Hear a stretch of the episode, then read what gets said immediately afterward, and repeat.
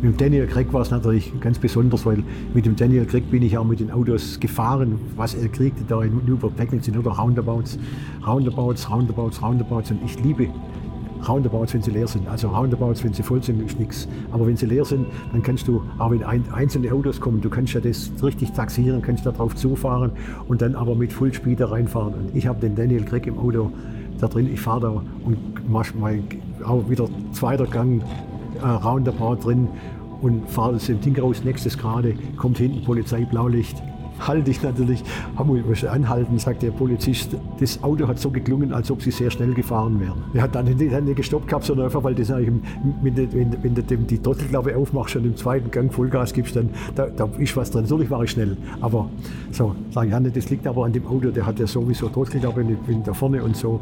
Und wenn, er, wenn, wenn Sie daran interessiert wären, wäre Sie gerne mal ein, dass Sie mal ins Berg kommen und mal das angucken, wie das Ganze geht.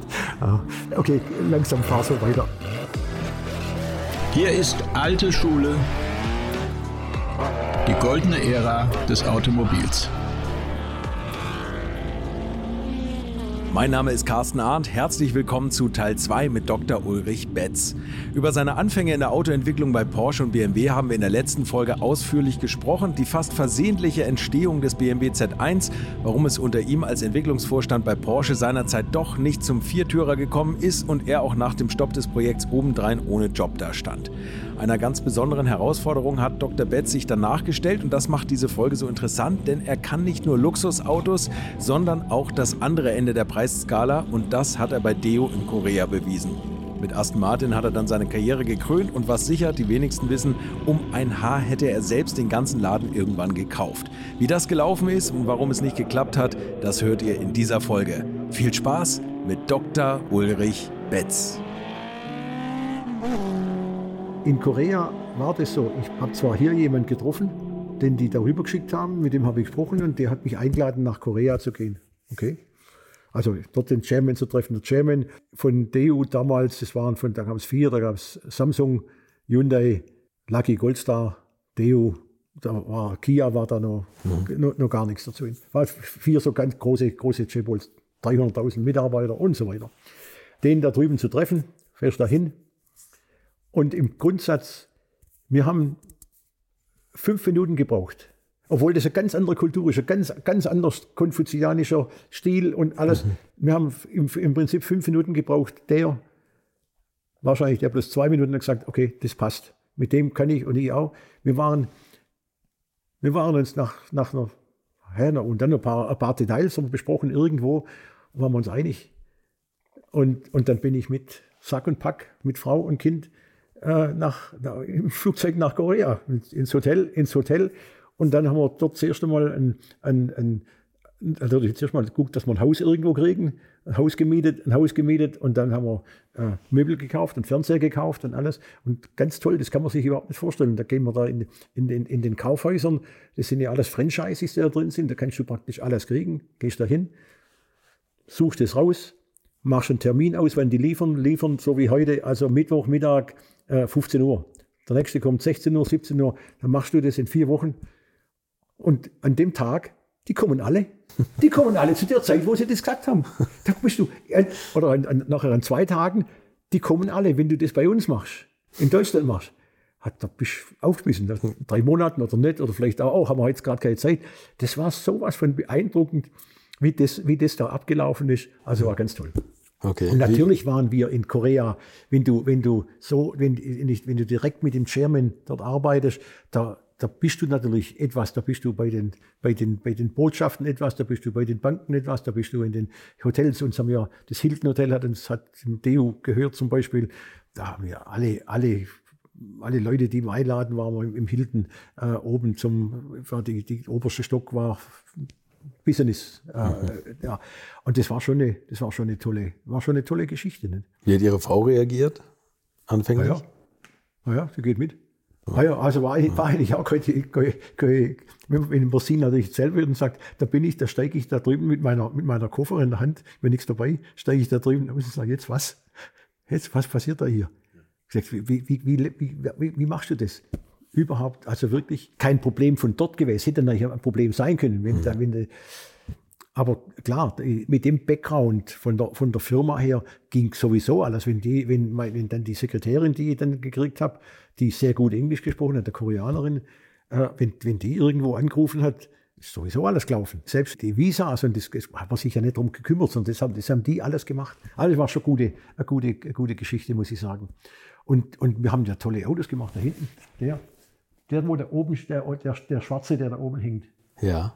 Das war ein Showcar das ich gemacht habe mit Idea auf der Basis von dem Lanus. Das war der, der kleine, das war der, der Golf, der Opel mhm. Kadett-Verschnitt. Mhm. Und unten, den sieht man jetzt nicht, das sieht man durch das Fenster durch. Ja. Das war ein, ein Showcar von Idea. Das Ding ist jetzt 25, 27 Jahre alt. Wenn man das anguckt, das ist ein Auto, das würde ich heute sofort gerade kaufen.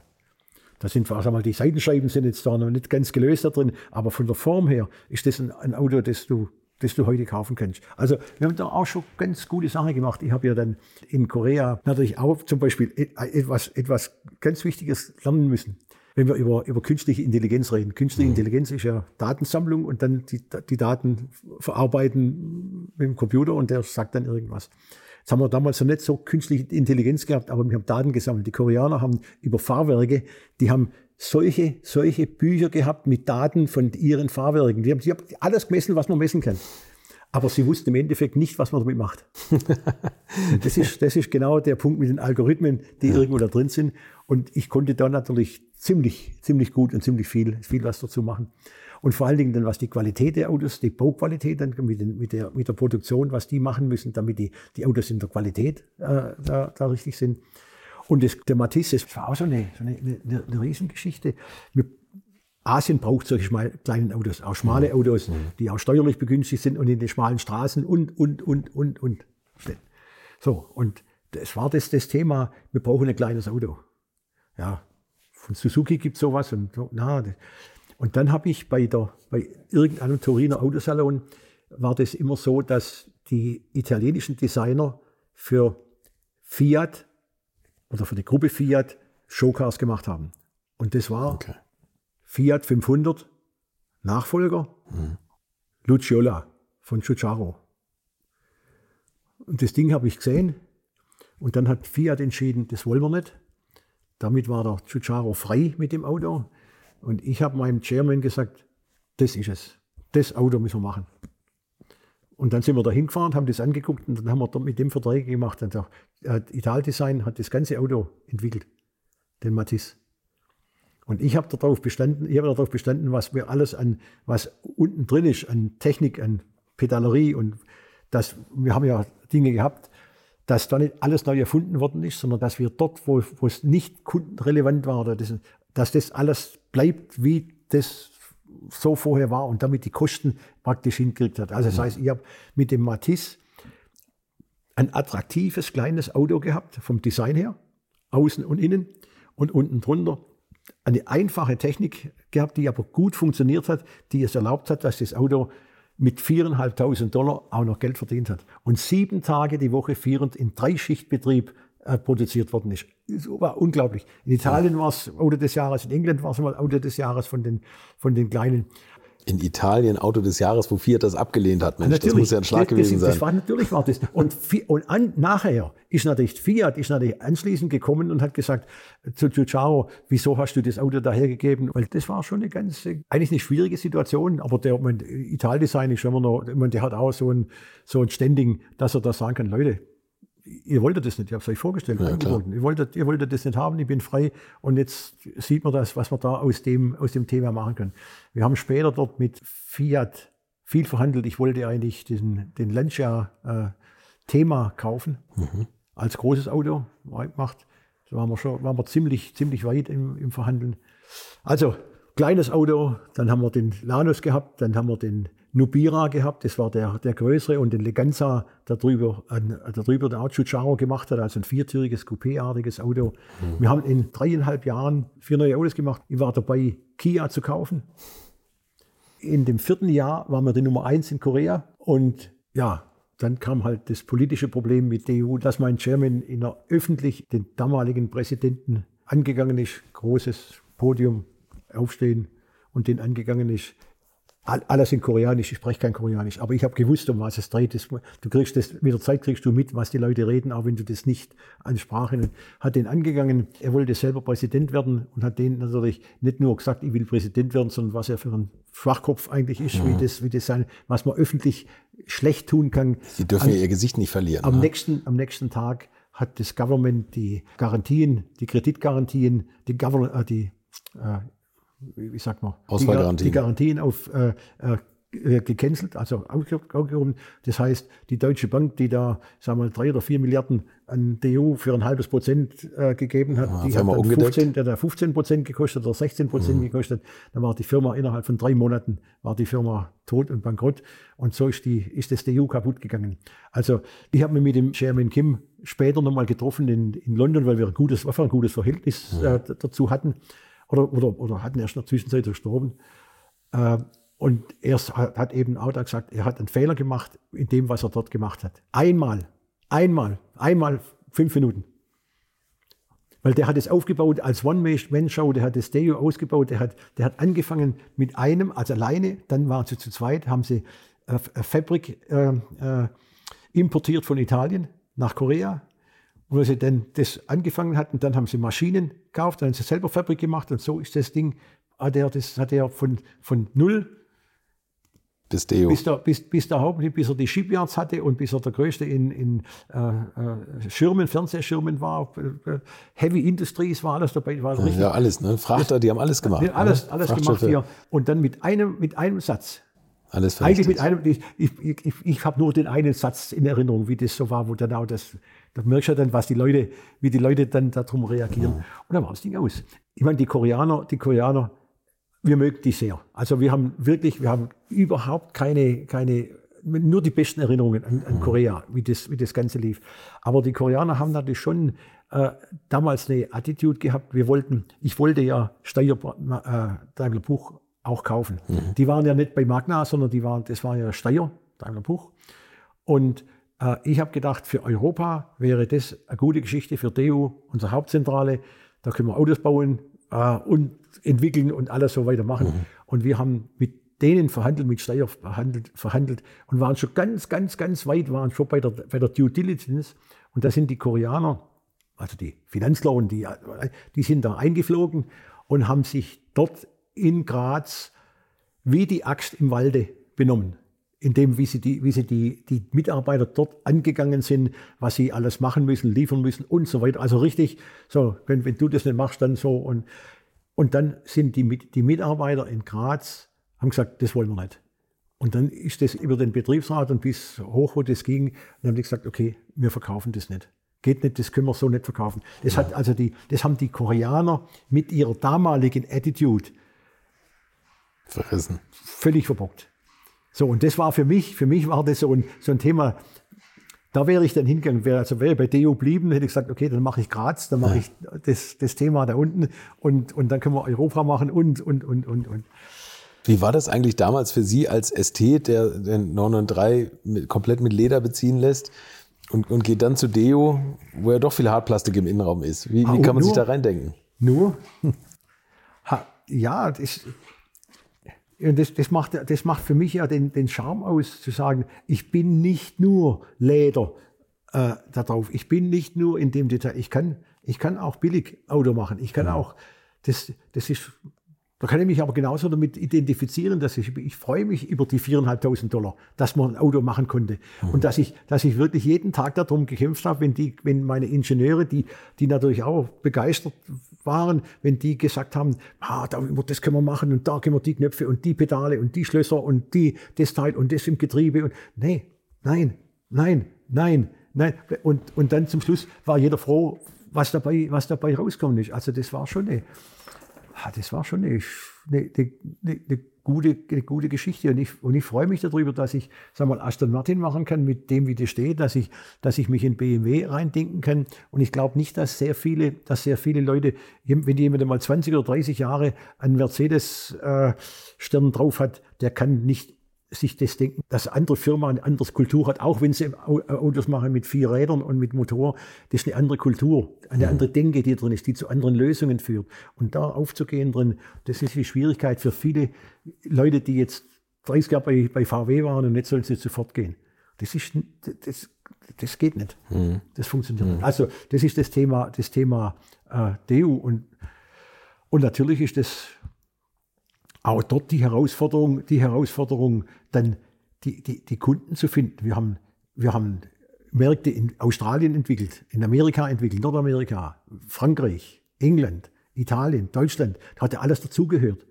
Ich, wir waren, ich war dort in der, in, in der Ukraine, wir waren in, in, in, in Rumänien, wir waren überall dort, wo es so alte äh, Autowerke gegeben hat. Da habe ich das Mittelalter gesehen, äh, was, da, was, was, da, was, da, was da war. Also das war schon sehr, sehr spannend und auch dann die, die Integration dort von sagen wir, ZF oder, oder Bosch in das, was man dort macht. Ich habe nicht unendlich, aber viele, viele europäische Kontakte nach, nach Korea gebracht und denen enabled, dass sie, dass sie dahin kommen. Wir haben ein Entwicklungszentrum äh, in Motoren in, in München gehabt, mhm. habe mit, äh, Ital, mit Italdesign ein, ein Spezialagreement gehabt, mit Hallen dort gehabt, wo die Ingenieure für uns entwickelt haben. Wir haben in England, in Worthing, wir ein Fahrzeugentwicklungszentrum gehabt. Also das war schon eine, eine richtig coole Geschichte, das zusammenzubringen. Deshalb bin ich auch in, in der Zeit jeden Monat mindestens, mindestens eine Woche lang äh, im Flugzeug gesessen und, und nach Australien, nach Neuseeland, nach Kalifornien, nach London, nach Italien gefahren, wie Person unterwegs. Nicht? Sie Leute in, in, in, in, Korea, in Korea gesessen. Also das wird man, nicht, wird man eigentlich nicht, kann ich auch für meine, meine Frau, wird man eigentlich nicht missen wollen. Das war schon, das lässt auch, das lässt auch, ich sage mal, die, ein Verständnis, dass es andere Kulturen gibt, dass es andere Geschichten gibt, dass andere, dass Dinge anders gehandhabt werden, dass sie anders, anders zu, gesehen werden können, wo wir in, in, in, das sehen wir ja hier in Deutschland, wir, wir, wir glauben ja bei vielen Dingen, wir sind der Nabel der Welt in dem, was passiert, was passieren muss, was, was sein kann, politisch, sozial. Und es ist einfach nicht richtig. Es ist einfach so, dass es andere Kulturen gibt, die auch über Tausende von Jahren oder Hunderte von Jahren gewachsen sind, die was, was haben und die einfach eine, eine, anders äh, zu sehen sind und die anders an, an, an ja, an, an Autos hingucken. Jetzt haben natürlich die, die Koreaner haben ja jetzt etwas gemacht, was ja auch die Chinesen, die Chinesen im Prinzip jetzt machen. Die haben alle europäische äh, Designer, europäische Manager, Kia, ja, am, am allerbesten ja. äh, da drin. Aber da war mein Chairman bei DU, das war der erste, der von den Asi Asiaten Europäer oder Amerikaner äh, mit dazugeholt und hat gesagt, wir wollen uns da befruchten lassen, wir wollen in die, in, in, in die Welt gehen. Und, und weil, weil die Welt anders tickt wie wir in Korea, müssen wir den, das Gedankengut auch von, von dort einkaufen, damit wir, das, damit wir da wettbewerbsfähig sind. Und wenn wir heute die, die Hyundais und die Kias angucken, das sind super Autos. Ne? Ja, absolut. Ne? Also, vom Design modern. Und, und vom Design her gibt es nicht so viele, die, die so gut sind wie die, wie die sind. Also ja. äh, Trägt natürlich schon die VW Audi Handschrift so ein bisschen ja, natürlich, natürlich, durch den Designer. Natürlich, ne? natürlich. Ja, vielleicht, vielleicht hätte das VW gut getan, wenn sie den behalten hätten. Kann man so sehen, ja. Ja, ja was stimmt. kann man jetzt noch von dem jetzt? Jetzt kommt noch Aston Martin.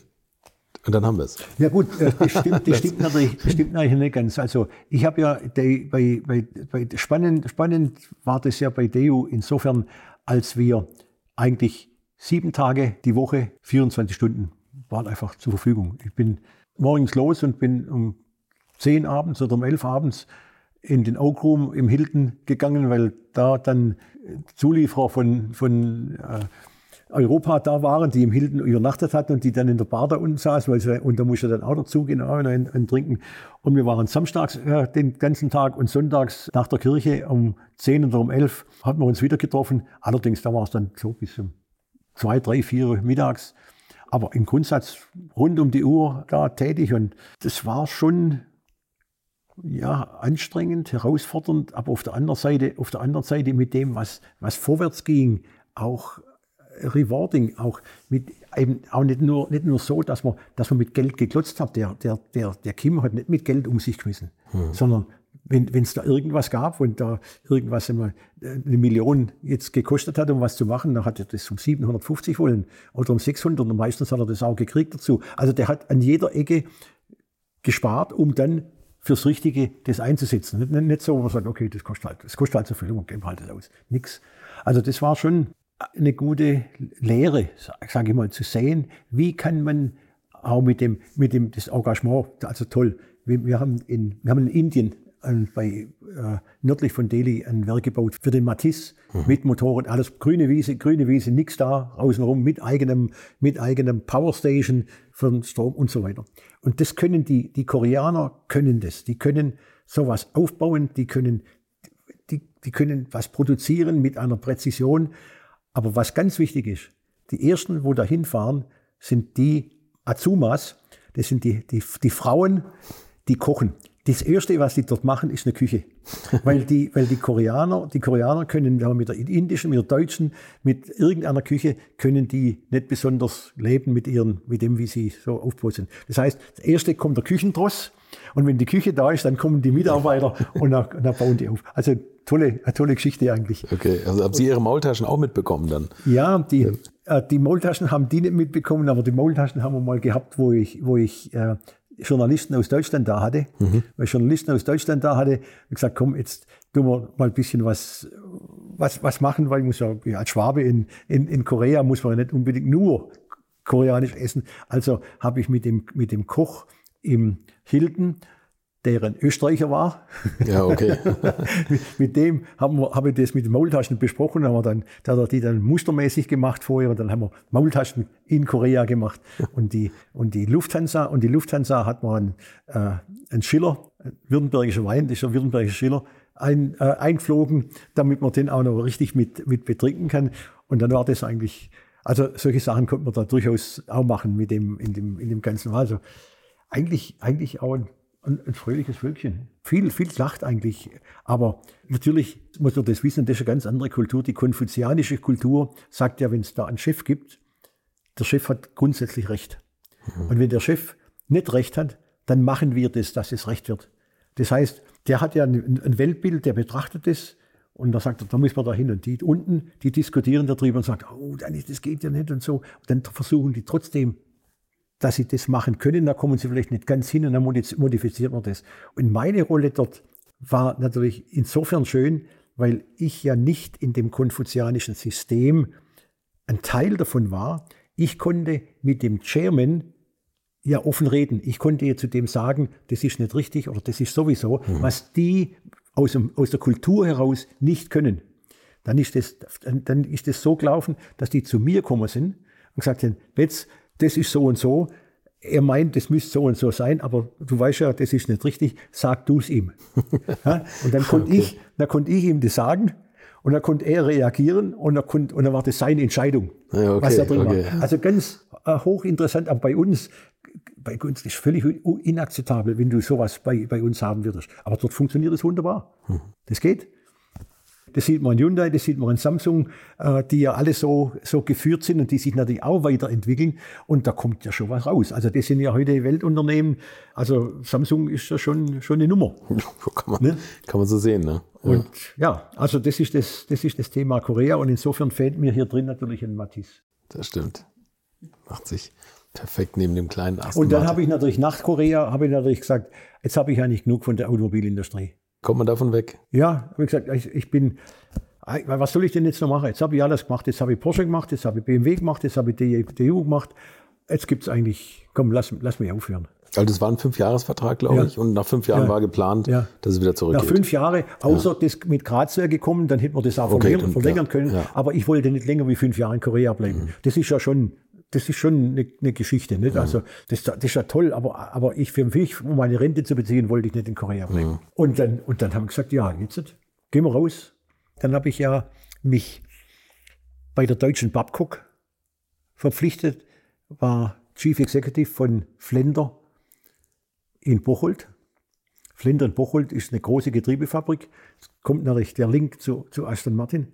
Schiffsgetriebe, Zuckermühlen, was alles Großgetriebe braucht. Und da habe ich auch eine, eine Sache habe ich dort äh, hingekriegt. Ich habe mich sehr intensiv mit dem Thema Wasserstoff befasst. Mhm. Und äh, ich habe auf der Hannover Messe 1999 habe ich eine Windmühle oder ein Windmill, das was ja da oben da drin ist, das Ganze, vorgestellt, eine 5 Megawatt Offshore Windanlage zur Wasserstofferzeugung,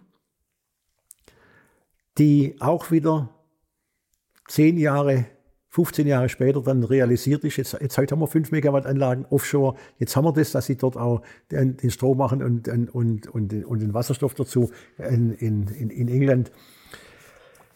Weil das Thema Wasserstoff hat mich eigentlich immer, immer irgendwo fasziniert muss man jetzt wichtig sehen, hat noch nichts mit der jetzigen Energiekrise zu tun, sondern es war immer schon ein Thema, wo ich sagte, das ist eigentlich, das treibt die Welt, das treibt das Universum. Also warum soll das bei uns nicht auch das treiben? Das muss irgendwo möglich sein.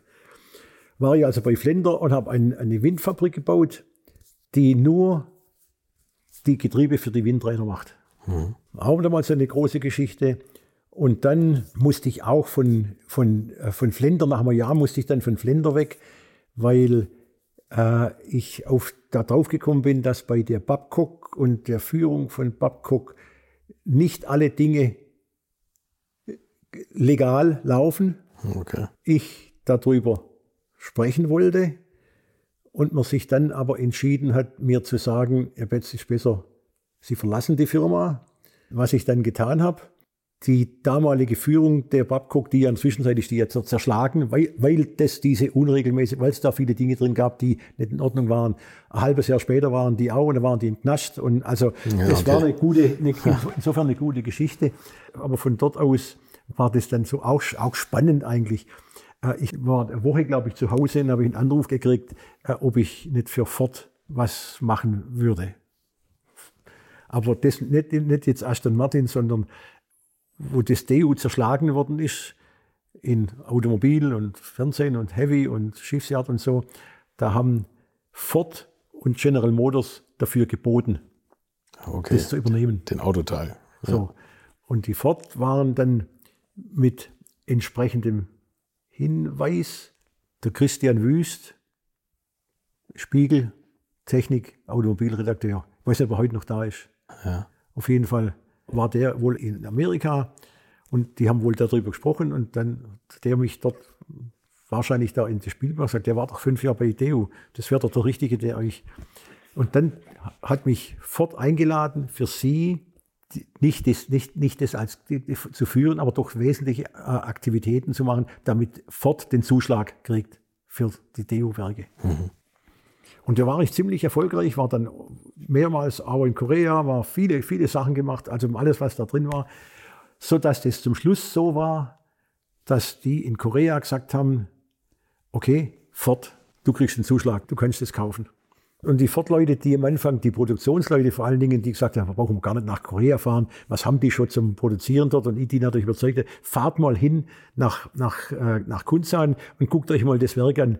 Da sind die da hingefahren, da sind die zurückgekommen und gesagt, sowas haben wir bei Ford nicht. So eine, so eine Qualität und so ein Ablauf und so eine Präzision gibt es in der ganzen Ford-Welt nicht. Da waren die also richtig, das, das war tatsächlich so. Und dann kam natürlich, na, und dann haben wir das jetzt erreicht mit, mit allem drum und dran, mit allen Behörden ihr könnt es jetzt kaufen.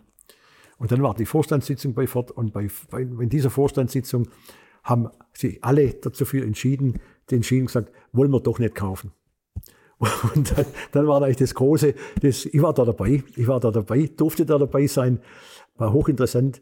Und das hat dann bedeutet, dass General Motors diese Automobilbereich von DEU übernommen hat und heute den Matisse in einer anderen Form produziert und andere Sachen damit macht. Also so ist das ganze Thema mit, mit der Jugend ausgelaufen. Und dann waren meine Fußspuren in, in Ford natürlich. Habe dann noch keinen Vertrag gehabt, bis eben der Vertrag mit Nacken gekommen ist, was ich vorher, wo ich vorher gesprungen bin, dass dann der Wolfgang Reißlich angerufen hat und gesagt, komm, mach, äh, wird, bist vielleicht der Richtige, um das, um das zu machen. Und ich bin dann, weil mir Marke irgendwie, das ist natürlich schon was Tolles, eine Marke, eine Marke aufzubauen, die jetzt da niederliegt und die wieder irgendwo hinzukriegen, das ist schon, das, das reizt. Also das ist nicht, die, die Magna hätte mich besser bezahlt, als, als mich Ford damals bezahlt hat, das ist keine Frage in dem, aber dahin zu fahren, das erste Mal, das erste Mal dann ein DB7 zu fahren und dann fahre ich damit über die Landstraße und ja, die, die Bremsen konnte ich nicht und, und also das war schon, das war schon, das war schon, schon Erlebnis. Ne? Da, da musste ich auch nicht unbedingt einen Dienstwagen, Dienstwagen davon haben. Äh, und, und auch das Ganze anzugucken, wie das, wie das alles gemacht wird. Und das, meine, meine Frau, die war dann auch da drüben, hat dann in, im Empfang saßen die Teddybär, Teddybären saßen da in so einer Glaskiste drin. Ich gesagt, wie, wie kannst du, wie kannst du, wie kannst du da hingehen? Wie kannst du so, wie kannst du sowas machen? Ne? Also das war schon, das war schon, aber im Hintergrund einfach das Mystische zu dieser Marke. Und Mystik kann man ja eigentlich nicht erklären, weil das heißt nicht mehr Mystik. Also das war schon, sagt, ja, da, da was draus zu machen. Und, und da bin ich eben nach, wenn man das alles angeguckt und alles digested habe und, und so weiter. Nach einem halben Jahr habe ich gesagt, bin nach Amerika gefahren. Dann habe ich zum Bill Ford und Jack Nasser, der damals da war, Wolfgang Reisel war dabei. Nein, der war nicht dabei. Der war, glaube ich, nicht dabei.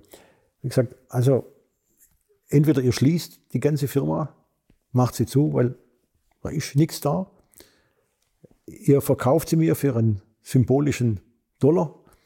Vielleicht kriege ich dann das Geld dafür oder ihr gebt mir 300 Millionen Dollar und ich mache euch in fünf Jahren ein profitables Unternehmen daraus.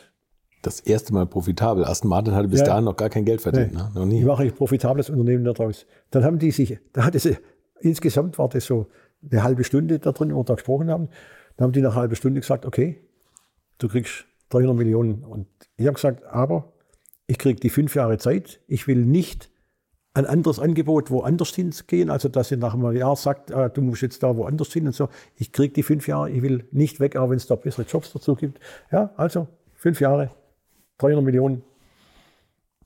Und das war sensationell für Ford, weil Ford ja noch ganz anders regiert in die, in die Werke hinein, in, mit ihren Mitarbeitern. Und gerade im, in der oberen Führungsschicht, die Mitarbeiter zum damaligen Zeitpunkt, alle sechs Monate andere Jobs machen, immer ständige Rotation irgendwo dazu gemacht haben. War ganz ausnahmsweise, dass die gesagt haben, das so. Ich, und im Ergebnis musste ich auch während dieser Zeit, wenn Ford irgendwelche Vorgaben gemacht hat für, für ihre Werke, für ihre ich musste dies nicht zwangsweise erfüllen. Wenn Ford gesagt hat, ihr müsst jetzt, weil die Zeiten waren ja 2003, 2004 waren ja nicht besonders gut ja. äh, für, auch für, für Ford. Wenn Ford gesagt hat, ihr müsst jetzt einsparen, sowieso, sowieso, sowieso.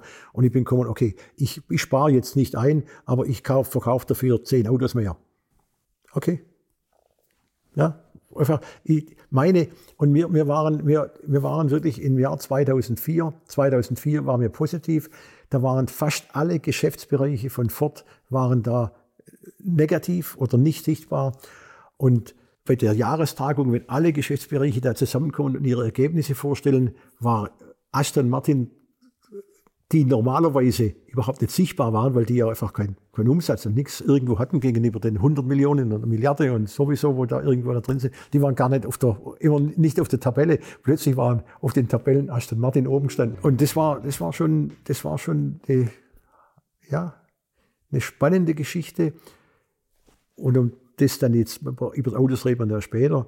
Und natürlich bin ich mit dem ganzen Ford-Management sehr gut zurechtgekommen, sehr verständnisvoll mit dem Bill Ford, mit, mit den Finanzchefs und die, die ja als, als extrem hart, also äh, Ford wird über die Finanzen eigentlich regiert, aber auch mit denen bin ich gut zurechtgekommen. Aber es war halt dann doch so, dass die, das Wehren gegen die Ford-Regeln, die immer auf das Große aus waren, für das Kleine nicht richtig anwendbar waren, mhm. weil es andere, andere Dimensionen waren. Und da habe ich gesagt, Technologisch brauche ich Ford nicht. Wir hatten zum damaligen Zeitpunkt viele Teile von Audi im, also bei unten drin Sensoren, Aktuatoren, also viele Dinge, die ich von, von Audi, von den Zulieferern kaufen konnte, aber mit Genehmigung von Audi. Also war überhaupt kein Thema, dass ich, dass ich Ford-Technologie da drin sein sollte und da über die, die Zulieferer heute ja alles verfügbar ist. Also das Know-how liegt eigentlich beim Zulieferer Würdet ihr eigentlich auch so gerne wie ich manchmal neue Länder mit einem Oldtimer erkunden, aber ihr scheut euch die lange Anreise auf Achse oder die teuren Transportkosten? Dann gibt es eine der coolsten Alternativen, von denen ich bisher gehört oder in zahlreichen Artikeln gelesen habe, und das sind die Eckis Oldtimer Rally Reisen durch Costa Rica. Luxuriöse zehntägige Urlaube und zwar in Minigruppen mit Oldtimern, die ihr vor Ort aussuchen könnt. Und nein, mir hat die Sonne nicht den Kopf zerbraten und ich rede jetzt auch nicht vom schättrigen Ford Fiesta der Billo Autovermietung. Ihr habt die Wahl zwischen zum Beispiel Mercedes SL, Porsche 911 oder Range Rover Classic. Und das ist sowas von cool, denn es sind immer maximal vier Autos inklusive Servicefahrzeug unterwegs und es geht natürlich nicht um Geschwindigkeit, sondern einfach nur darum, auf entspannte und ganz wunderbare Art und Weise Land und Leute zu erkunden. Und es ist ein Urlaub, also gibt es auch Strandtage. Und wer schon mal in Costa Rica war, der weiß, dass es ein sicheres Reiseland ist mit grandioser Flora und Fauna, mit Vulkanen, Regen und Nebelwäldern und irren, irren Stränden. Und mit den Fotos könnt ihr auf Instagram noch die Freunde zu Hause richtig neidisch machen. Ist ja auch nicht ganz unwichtig heutzutage. Schaut es euch auf jeden Fall mal im Netz an. Und als ich das erste Mal auf der Seite war, konnte ich es gar nicht glauben, dass jemand sowas organisiert. Und dann braucht man noch nicht mal den eigenen Klassiker schmutzig zu machen und mit Range Rover oder R107er SL die Landschaft erkunden. Es könnte schlimmer kommen. Es gibt übrigens verschiedene Routen. Mein Tipp wäre die La Carrera Costa Rica und auf der Route werdet ihr mich früher oder später mitfahren sehen. Das garantiere ich euch. So, jetzt hört ihr hier noch die Webseite und da gibt es eine ganz einfache, nämlich rally-rally.com. Und ganz wichtig, Rally wird hier R-A-L-L-Y geschrieben rally-rally.com. Am besten gleich draufklicken, Seite abspeichern und möglichst schnell buchen, denn es sind kleine Gruppen und Inga und Ingo, die das organisieren, sind wirklich mega nett und Ingo ist auf mich gekommen, weil seine Mitfahrenden immer alte Schule hören. Also Geschmack haben die, die da mitfahren auch und ihr sollt jetzt auch weiter alte Schule hören. Bis bald in Costa Rica.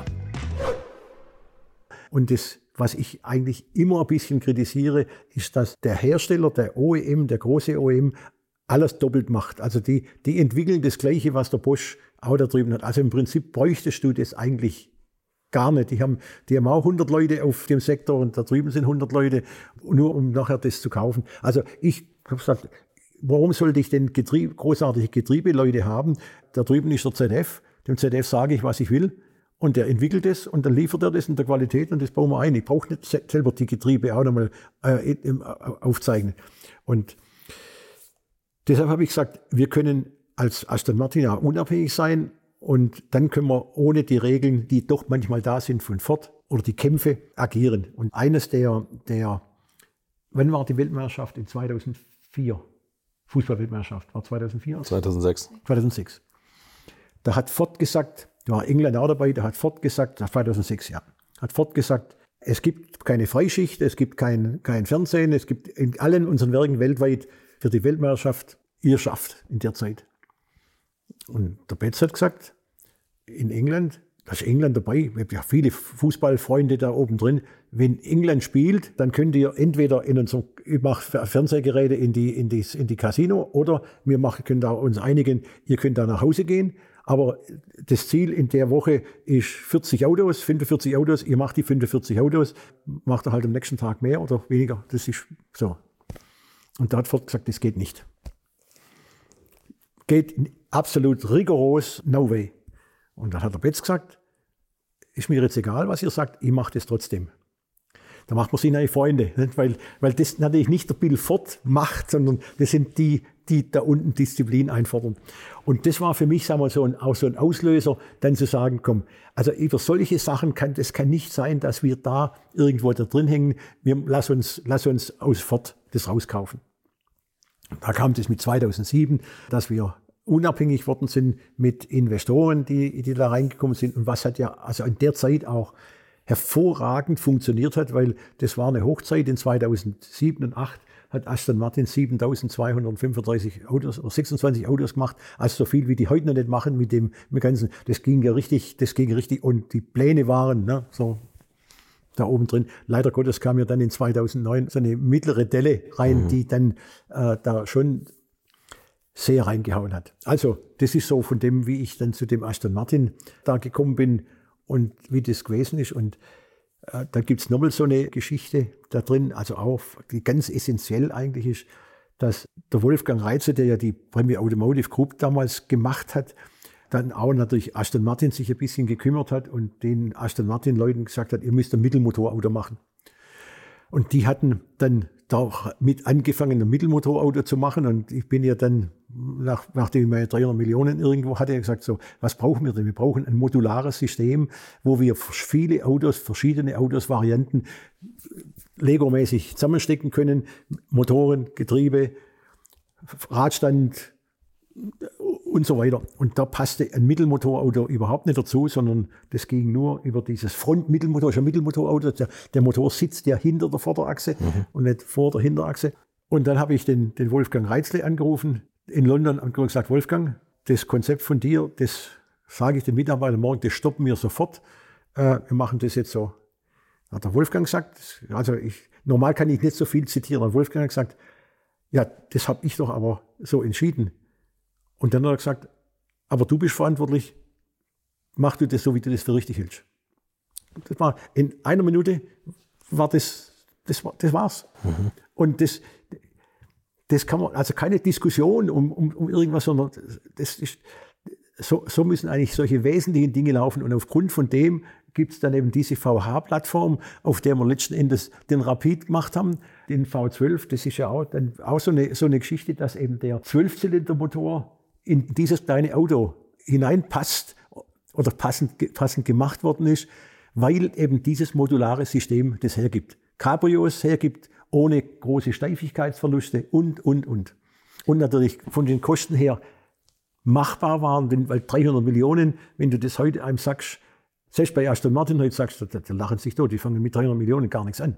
Für 300 Millionen habe ich damals das, das Gaten gebaut, hat 50 Millionen gekostet haben wir auch genau eingehalten, haben den DB9 gemacht, den, den 12-Zylinder-Motor, den 8-Zylinder-Motor, den V8, die Cabrios dazu. Äh, das muss man zuerst mal machen.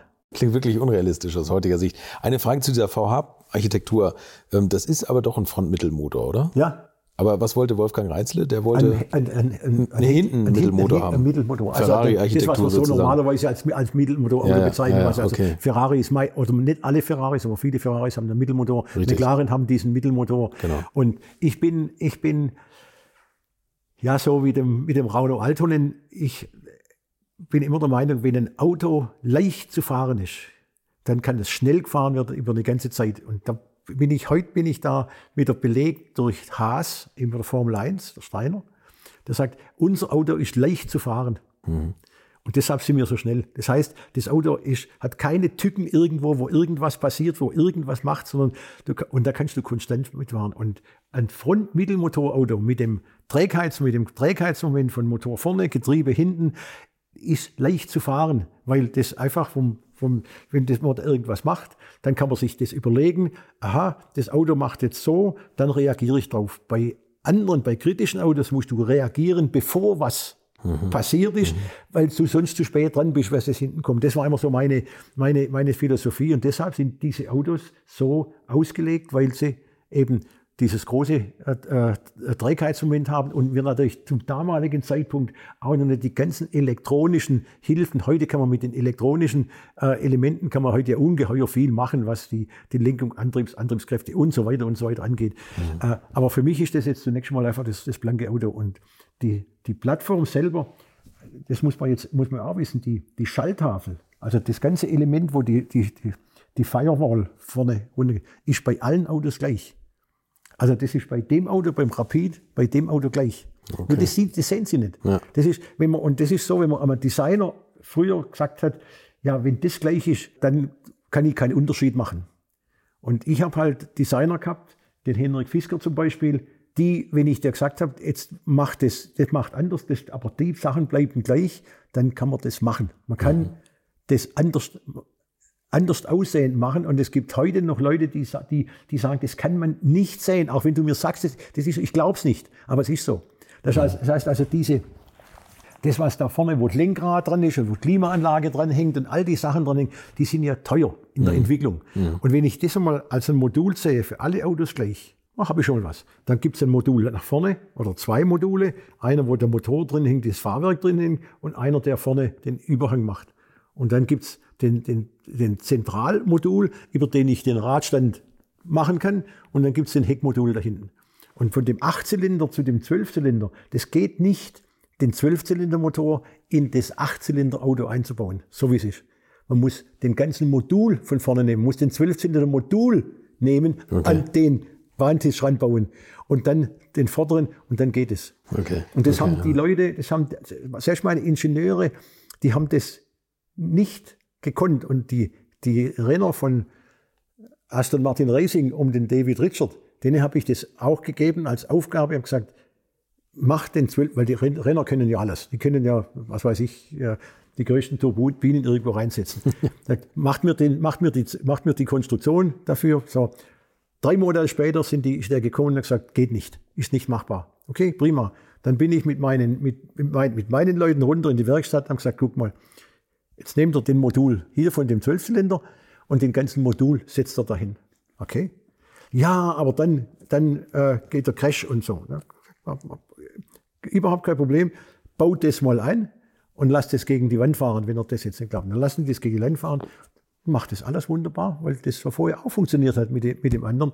Und jetzt haben wir deshalb den Zwölfzylinder da drin in diesem Auto und deshalb gibt es jetzt, selbst im Jahr 2022, noch ein Hero Car, von Aston Martin, nämlich die letzte Version des V12 Vantages, natürlich mit mehr Leistung, mit mehr wie, wie das, was er ursprünglich gewesen ist, aber deshalb, weil das so da gewesen ist. Und noch als Sauger, ja, oder? So. Das ist ja auch das Tolle. Und das Gleiche gilt eigentlich für die, es gibt kein Auto, das die, die Motorhaube bis nach vorne zieht und trotzdem die amerikanischen, kanadischen Stoßstangengesetze erfüllt. Ah, okay. Das gibt, also die, die, die Autos haben normalerweise das, was der, was der Elfer hat, ja. vorne eine Stoßstange. Ja. Und heute haben die Aston Martins das auch wieder, haben auch wieder dieses Element, was ich massiv eigentlich kritisiere, weil das war ein, das war eine Sache, die nur Aston Martin hatte. Kein anderer okay, ja. konnte das, ja. kein anderer hat es und das, das gibt man nicht freiwillig her. Ja. Mit der Haube, die ganz nach vorne runterläuft. Alle anderen brechen da ab. Ja. Warum sollte ich das machen? Ja.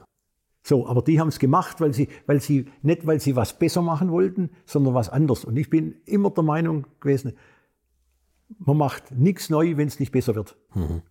Also nur neu zu machen, damit es neu ist, das ist nicht gut. Neu muss immer irgendwie besser sein.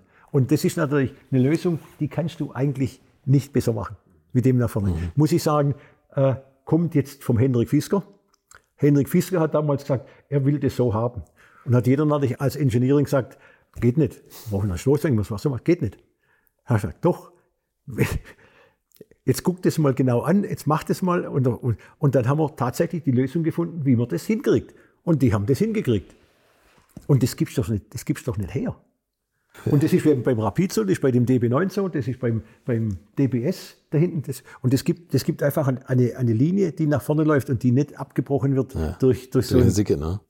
So, und dann haben die, die haben dann gesagt, dazu gehört natürlich eine Motorhaube, die, mit, die, die wieder in den, in den Linien so nach hinten läuft. Und die heute haben gesagt, wir wollen eine Klemmshell, also die, den Kotflügel mit der Haube zusammen als aufmachen, weil das so toll ist, wenn man das aufmacht und da reinguckt. Das ist überhaupt nicht toll, weil da sieht man die ganzen Innereien von den Rädern, von der Aufhängung. Und wenn, die nicht, wenn das nicht vergoldet, dann sieht es einfach nicht gut aus. Es sieht mhm. aus, wie wenn man den Bauch aufhält und, und, und da reinguckt. Mein Motorraum, der da drin ist, der sieht aufgeräumt aus, der sieht das aus wie ein wie was, wie was designt ist. So, aber mit so einer Klemmshell kannst du so eine Haube damit machen und die Klemmshell hat keinerlei von der Ästhetik keinerlei Funktion, sondern nur großes, dickes Ding. Und naja, also äh, das ist das Thema V12. Und der, der Zagato, der Zagato ist ja ein, ein, ein V12, kann ich da, das, das mache ich da, wenn, man, wenn ich Leute habe, dann zeige ich das meistens. Der, das gelbe Auto ist das erste Auto, mit dem wir Rennen gefahren sind auf dem Nürburgring. 2006 mit dem haben wir 2006 äh, 24-Stunden-Rennen und in der VLN-Serie verschiedene Rennen gemacht. Und der hat ja den Achtzylinder-Motor. Mhm. Dann mache ich die Haube auf und mache hier die Haube auf und dann sage ich, guck mal. Das, so, also das sind so ein paar, so, so, wie weiß nicht, Sahnestückchen, die ich gerne habe und die ich mich also gerne erinnere, wie das geht. Ganz am Anfang, als Sie, als Sie zu Aston Martin gekommen sind, war es ja im Endeffekt eine Jaguar-Basis. Mit einer, ja, mit der, DB, der DB7 ist eine Jaguar-Basis. Genau, mit einer speziell äh, designten Karosserie und ja. vielen Fortschaltern im Innenraum. Ne? Ja. Das sind ja alles so teure Details eigentlich. Also ich staune wirklich nachhaltig über diese 300 Millionen, weil gerade Schalter und dieses Ganze individuell für eine Kleinstserie zu machen, das kostet richtig Geld. Gut, wir, ne? haben, dann, wir haben dann natürlich äh, äh, Elemente gehabt, die es bei Volvo gibt. Mhm. Und es ist tatsächlich so, dass, dass, dass Schalter unendlich teuer sind. Mhm.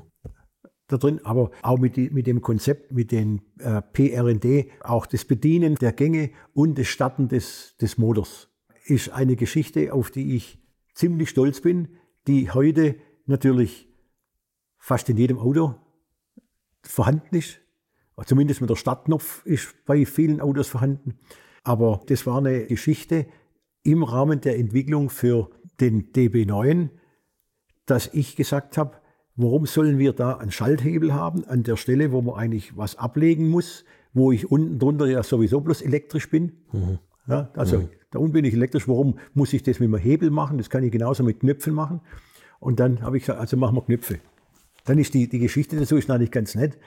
Äh, hat insgesamt ein Jahr gedauert, bis ich das durchgesetzt hatte. Nicht, weil ich nicht jetzt der bin, der dann sagt, ihr macht das jetzt so, sondern ich wollte, dass die Leute das verstehen. Und dann ist man zunächst mal gekommen und gesagt, ja, das ist nicht legal. Die, die Amerikaner, die Amerikaner wollen den, den Schalthebel und dann sonst kann man eine, eine Sudden Acceleration und alles solche Sachen finde mir was Besseres wie den Schalthebel und das hat mit den Knöpfen nichts zu tun, das macht irgendwas. Und dann haben die, dann haben die Jungs aus dem Design, im Engineering, dann haben die ein Jahr lang haben die darum gemacht mit irgendwas. Dann haben ein Jahr sind sie gekommen und gesagt, deine Lösung mit P, R und D ist das Richtige und ist funktioniert und Geschliegel und alles so. Und dann waren wir happy. Also nichts, dass ich das durch, also gesagt habe, ihr müsst, sondern die sind selber draufgekommen, das ist es hier. Das ist eine schöne Geschichte. Und dann ist das, der Knopf, natürlich am Anfang war der Plastik, zum Schluss ist der Glas geworden. Ja. Das sind das Kristallglasknöpfe, die natürlich auch richtig schönes Geld zukosten. Und der Startknopf eben mit dem, wie ich es bezeichnet habe, Emotion Control Unit, also nicht Schlüssel, sondern das ist auch das Glaselement, mhm. das man in den Schlüssel einführt. Äh, oder eingeführt hat und damit praktisch äh, das, das ausgelöst hat, sind eben Dinge, die in anderen Autos so nicht vorhanden sind. Und das, das Bestreben bei einem Aston Martin muss natürlich sein, sich zu differenzieren. Du kannst ja natürlich über die Farbe differenzieren, aber Farbe kann jeder machen. Und vier Räder haben wir, Motor haben wir. Es ist ziemlich schwierig, auch formal.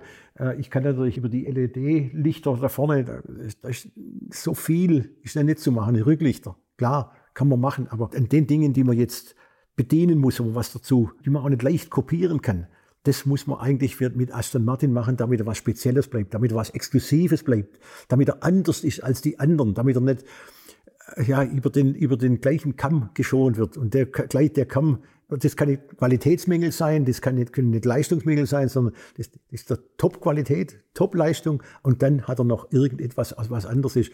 Und das hat sich heute gerade bei der Frontgestaltung hat sich das äh, gegeben, auch wenn man die, wenn man den, nicht den jetzigen V8, auch wenn man den, der Vorgänger von dem Vantage, der hat ja praktisch ein Maul vorne dran wie ein Fisch irgendwo. Das hat nichts mehr mit dem Aston Martin Grill zu tun, der ja geschützt ist, der ja immer dieses Zeichen hat, das kann man ja da kann man verändern, aber das, das muss erkennbar sein, das, mhm. muss, das muss da sein. Und das sind so Elemente, das ist wie wenn man an, an Zagato-Autos, die haben immer diesen Bubble im Dach. Also muss man das andeuten, ob das jetzt so funktioniert. Aber daran kann man ja eigentlich sehen, aha, das ist ein Zagato, der hat solche, solche Dinger. Und die Heckscheibe, oder? Wo, wo da hinten der, der C-Säulensteg schräg hochgeht. Ja. Ne? Ist auch sowas. Ne? Ja. Und das kann man relativ leicht, leicht integrieren in so, eine, in so, eine, in so ein Gesamtkonzept. Das, und, so, und so muss man eigentlich agieren. Man muss, das, das Bestreben für mich war immer, wie mache ich mich anders zum Wettbewerb? Und der mhm. Wettbewerb ist nicht nur Ferrari, sondern der Wettbewerb sind die BMWs mit ihren Sechser. Achter, Achter ja, und sowieso. Achter, ja. Der ist, das ist natürlich Porsche mit seinen Autos. Das, dann, und dann kommen natürlich die McLarens, da kommen die Bentleys, Rolls-Royce natürlich auch irgendwo in dem und, und Ferrari und, und Lamborghini und, und dann natürlich ja, kommen natürlich die, die Massenhersteller, die, die, die Ford Mustangs und die Corvettes und die Toyotas, äh, Supras und wie sie, wie sie jetzt alle heißen. Wo macht man es denn unterschiedlich? Also die, die, die Beschleunigung alleine kann es nicht sein und die Höchstgeschwindigkeit kann es auch nicht sein. Und möglicherweise der Rundkurs auf dem Nürburgring äh, in 7,45 äh, oder sowas ist es das? Ist es auch nicht. Ne? Ist es das? Also wo, wo macht es das? Wo macht es das, dass jemand sagt, ich laufe auf das Auto zu und ich freue mich? Das irgendwo ist das, ist das cool und ich erkenne das und ich sitze innen drin und das ist genauso. Und das ist natürlich mit dem, wie man heute, wenn man dem, mit dem, mit dem Mercedes-Teil da innen drin ist, der Hebel, wo es, wo es da ist, also die, und die, die Kommunikationssachen, das ist immer schwieriger. Mhm. Und ich wollte das eigentlich nicht. Und für mich ist das auch so eine Sache. Kritisiert es jetzt nicht unbedingt, dass das, dass das so ist, aber der, der Zulieferer, der macht ein Navigationssystem für uns. Das brauche ich nicht äh, vom, vom, vom Mercedes da drüben nehmen. Das macht er für mich genauso, wie wir das, wie wir das eigentlich haben wollen. Mit dem Schirm in der Größe. Man muss das, wenn du das von der Großserie nimmst und wenn du dann die Kosten nimmst, die das braucht, um das zu adaptieren, kannst, kannst auch von wem auch immer ein, ein, ein, ein, spezifisches. Heute kann nämlich die, durch, die, durch die ganzen Computersteuerungen, die wir haben, es gilt auch für die, für die, für die Motoren, für die Getriebe, kannst, jedes einzelne Teil kann anders sein, weil das kann ich, das steuere ich mit, der, mit, dem, mit, dem, mit dem Computer und, und du musst da heute nicht mehr äh, 100.000 Teile identisch machen. Mhm bei den Fertigungsverfahren, die wir da haben. Und da eben hinzukommen und zu sagen, wo kann ich etwas anders machen, das nicht das anders, aber auch noch besser ist. Also nicht nur anders, sondern besser. Wo kann der aus der Großserie vielleicht doch nicht hin? Mhm. Wo geht der doch nicht hin? Also lass uns das hier so machen. Ja. Und das sind so Dinge, da könnte ich jetzt im Auto an, an vielen Stellen kann ich da hingehen, von den Sitzen, vom, vom Lenkrad, von dem, dem wie, die, wie die Instrumente sind. Wir haben ja das das erste Mal, wo wir waren, dass die Instrumente unterschiedlich, gegenläufig, ne? unterschiedlich gegenläufig sind. Ja. ja. klar. Eigentlich ist das ja gar nicht so schlecht, wenn die gegenläufig sind, weil du guckst ja eigentlich, eigentlich ständig da rein und siehst, wo die, wo die irgendwo stehen, sondern du willst die Geschwindigkeit im Wesentlichen sehen oder du willst nur die Drehzahl sehen. Die Drehzahl ist das, was wir wichtig haben. Also da, da, kann man, da kann man sich differenzieren und das kann man relativ einfach machen heute mit den, mit den programmierbaren Screens. Also, und heute ist es zum Beispiel auch so, ein anderes Rad zu machen, ist ganz schwierig. Mhm. Ganz schwierig, weil alle die, die Tuner, die machen jedes Rad, wo man sich, wo man nur erdenklich hat. Aber wir waren zum Beispiel die Ersten, die, ich glaube ich, das Rad an dem DBS hier hinten, der poliertes Aluminium hatte. Also auf der Außenseite, die poliertes Aluminium und nicht nur jetzt ein verchromt oder, oder so, so, wo die Außenseite nochmal geschliffen ist. Das nächste, wo wir dann haben, ist, dass wir Räder haben, die innen in Wagenfarbe sind und außen poliert sind. Aber das ist ja schon vor zehn Jahren gewesen. Ne? Ja. Heute, heute, ist das keine, keine Sensation mehr. Ja. Das ist wie beim, beim 993. Da vieles dabei heute ist absoluter Standard. Aber vor 20 Jahren war das nicht Standard. Mhm. Und insofern musst du, denke ich immer, du musst am Auto was finden, wo die anderen vielleicht ein Jahr später oder zwei Jahre später, die das kopieren, wenn man es nicht schützen, wenn man nicht schützen kann. Aber mach irgendwas. Und dort, wo du differenziert bist, bewahre es, weil es die anderen vielleicht nicht machen können. So wie in der Haube vorne. Also das mit der Haube ist, ist tatsächlich, wenn man da jetzt drauf gebracht wird, ist ein ganz besonderes Erkennungsmerkmal. Ja, ne? und wenn ich jetzt, wenn ich jetzt mit jemandem um die Autos rumlaufe, das ist auch zum Beispiel diese Tiergriffe, mhm. die haben wir jetzt heute noch der bündig in der Karosserie sitzt, der trotzdem natürlich, ja, klar, wenn das Wasser drüber runterläuft, dann friert er natürlich, kann er, kann er zufrieren, kommt aber fast nicht vor. So. Und den in seiner Einfachheit gibt es heute fast auch nicht. Mein erstes Erlebnis mit so einem Auto, mit dem DB9, kann man ja, kann man ja erzählen. Ne? Ich fahre am 23. Dezember von Gaden nach Düsseldorf, wo wir gewohnt haben mit dem Auto, das an dem Tag zugelassen worden ist, im DB9. Ganz neues Auto. Das war wahrscheinlich 2004 oder so, so irgendwas. Und fahre auf der Autobahn um London herum, auf der M1 und dann Richtung Dover. Und plötzlich, habe also nicht besonders gespeedet oder sowas ähnliches, aber das weiß ich ja nie, nicht, wenn das irgendwo, plötzlich, also hinter mir Blaulichtpolizei. Okay, denke ich. Wenn der hinter mir fährt, ist das ja, ist ja gut. Prima, fahrschalte mal praktisch weiter. Dann kommt ein zweites Auto dazu, Polizeiauto, ein drittes Polizeiauto dazu, so, keine, keine anderen Autos mehr, die fahren hinter mir. Deswegen. Dann denke ich, naja, also jetzt müsste ich vielleicht doch mal anhalten, weil die meinen vielleicht mich. Jetzt halte ich also an. Was ich nachher weiß, in, in England überholt die Polizei nicht und fährt vorne draußen, sagt halt an, sondern die bleiben dahinter aus Sicherheitsgründen. Okay. Habe ich aber nicht gewusst okay. von damals. Ja. Ich halt, bleib gleich im Auto sitzen, brav wie ich natürlich bin. Der Polizist raus, will die Tür aufmachen, findet den Griff nicht, ja. findet keinen Griff, schlecht gegen das Auto und, und schreit da draußen. weil er mit dem Griff nicht zurechtkam. Ja. Okay, mache ich nach innen die Auto aus. Der zieht mich aus dem Auto raus, Hände aufs Dach, Handschellen angelegt. Ich denke, Was? ja, das ist prima. Auto reingesessen, sage ich, wer bin, da ist mein Führerschein. Äh, um was geht's denn? Ja, der hat gesagt, das Nummernschild, das ich habe, lässt Sie glauben, dass das Auto gestohlen ist, weil das ist nicht bei Ihnen registriert. Und letzte Woche haben Sie schon mal mit dem Aston Martin irgendwas gehabt, wo es dann zur Schießerei kam, was ich nicht, was ich nicht wusste. Und Sie jetzt gemeint haben, ich sei einer der sowieso. Effekt war, oder das Ding war, einfach, dass sich natürlich massiv entschuldigt haben, dass sie mal massiv entschuldigt haben und sich eigentlich damit erklärt haben, dass, weil das Auto am Morgen zugelassen worden ist, Ja. bei ihnen unter dem System war und sie deshalb nicht erkennen konnten, dass das Auto also rechtens gewesen ist.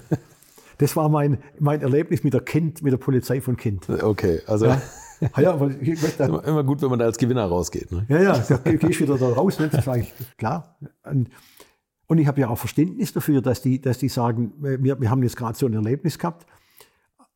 Aber das ist der Witz einfach der, dass der das Auto nicht aufmachen konnte. Ja. Ja, Und der DB9 hieß DB9, Ja. weil, der, weil der DB8, also sie wollten sich vom DB7 nochmal bewusster absetzen oder sagen, das ja ist so, also so ein neu. DB7, ein DB7 war ja eben der Jaguar auf der Basis. Und jetzt kann man natürlich sagen, jetzt kommt das nächste Auto, jetzt kommt ein, ein DB8. Aber da der so weit von dem weg war, wie eigentlich zwei Generationen, das ist ja völlig anders, da ist, ja kein Teil ist da ja gleich und auch vom Gesamtauslegung her, äh, gesagt, also DB9. So. So, so einfach, so einfach. Also DB9. Und der Vantage, das hat sich eigentlich so, so ergeben. Vantage ist ein, ist ein Name, den Aston Martin sowieso hat. Namen bei Autos sind ja immer so ein Problem. Nimmst jetzt die von, von, von früher, hast da, hat man da was? Vanquish hat man auch da drin. Gesagt, okay, Vantage geht eigentlich ganz gut. Und dann V8 Vantage, dann V12 Vantage, also ganz einfach, eigentlich strukturiert. DB, DBS, DB9S hätte man ja machen können, aber dann war das auch nicht. Das war ja, und der DBS ist ja auch wieder eine interessante Geschichte. Es ist ja eigentlich nicht sehr weit weg vom DB9. Der ist vom Design her ein bisschen mehr Power, ein bisschen mehr Muskeln, ein bisschen mehr, hat natürlich mehr Leistung, ein kleines bisschen breiter, kostet gravierend mehr. Der DBS hat damals am Anfang 170.000 Pfund gekostet, 175.000 Pfund, wo der DB9 bei 130 war, sowas etwa, etwa in der Richtung. Wo auch zuerst, die, zuerst man gesagt hat, ah, das ist doch eigentlich bloß eine getunte Vers- Version vom DB9. Nee, ist es nicht. Der wird, der wird empfunden als eigenständiges Auto und wird heute noch der, der, der DBS, als so wie er eigentlich da hinten steht, von dieser Serie von Autos als most desirable äh, empfunden. Und der DBS, den äh, UB2010, den ich hier habe, das ist ein Auto, das durfte ich damals von den äh, genehmigt, von den Shareholdern, von den Hauptshareholdern. Äh, der hat meinen Namen äh, drin, der ist den Namen auf dem Schweller äh, eingraviert und auf den Sitzen steht Ulrich Betz drauf. Und an der Seite, an der Seite unten hat er auch diese Aluminiumplakette Ulrich Betz 2010. Das sind 20 Autos. DB steht ja für David Brown. genau, Die jetzt der damalige Besitzer, Ich ne? mache jetzt David Brown, sind wir ja schon lange nicht mehr. Und wir haben in 2008 haben wir mehr Autos gemacht als David Brown in, in, in seinen 12 oder 14 Jahren, die er da vorne dran war, in, in, de, in, den, in den ganzen Jahren. Also können wir, können wir ja durchaus sagen, UB9. Aber das will ich, das, das wollte ich nicht so und das ist auch nicht, das ist auch nicht opportun. Das ist, wie, wie, weiß auch nicht, wie, wie 911. Der heißt 911, weil er immer schon 911 hieß. Ja, Hätte, ja. Könnte heute anders heißen, aber heißt jetzt eben 911. Ja, genau. Und, und deshalb habe ich gesagt, okay, aber so in einer in Anerkenntnis dessen, was ich dafür tue, das ist deine Version 20 Cabrios und 20 Coupés. Die gibt's alle, die sind identisch. Das ist der, das ist der DBS dahin. Und ich finde auch, das, das Auto, wenn das da so steht, Bildschön, ne? ja, richtig, das ist. Und richtig aber es ist muskulös, nicht, ja. Aber es ist nicht ordinär. Nee. Es ist nicht, es ist nicht krachert. Es hat immer noch eine, eine, eine Eleganz. Es ist understated. Es hat, es hat eine Stärke. Es hat eine Konfidenz. Mhm. Und das finde ich eigentlich an dem schön. Das ist übrigens an dem, an dem, an dem V12 Zagato hier auch. Das ist durchaus der. Ich habe ja in, immer, schon bei Porsche war das so, die Farben an meinen Dienstwagen gehabt, die so im Jahr oder in zwei Jahren kommen, die man ausprobiert. Bin sehr für, für rote Autos. Aber der zum Beispiel, der ist schwarz und hat ein schwarzes Interieur, weil ich, weil ich immer denke, das ist ein bösartiges Auto. Also der, der V12 Zagato ist, ein, das, das ist einfach so. Springt einem gleich an. Ja. Ja. Und, und deshalb darf der durchaus schwarz sein. Ja, okay, ja, das stimmt. Und der, der DB, der, der UB 2010 ist ja blau. Der Ja. ist also nicht schwarz, sondern Nachtblau, der ne? sieht hier nur, nur so schwarz aus. In der Sonne draußen kommt der, war damals auch eine neue Farbe, in der kommt der richtig blau raus. Also ein richtig wunderschönes, wunderschönes Blau. Und bei Nacht wird er halt schwarz.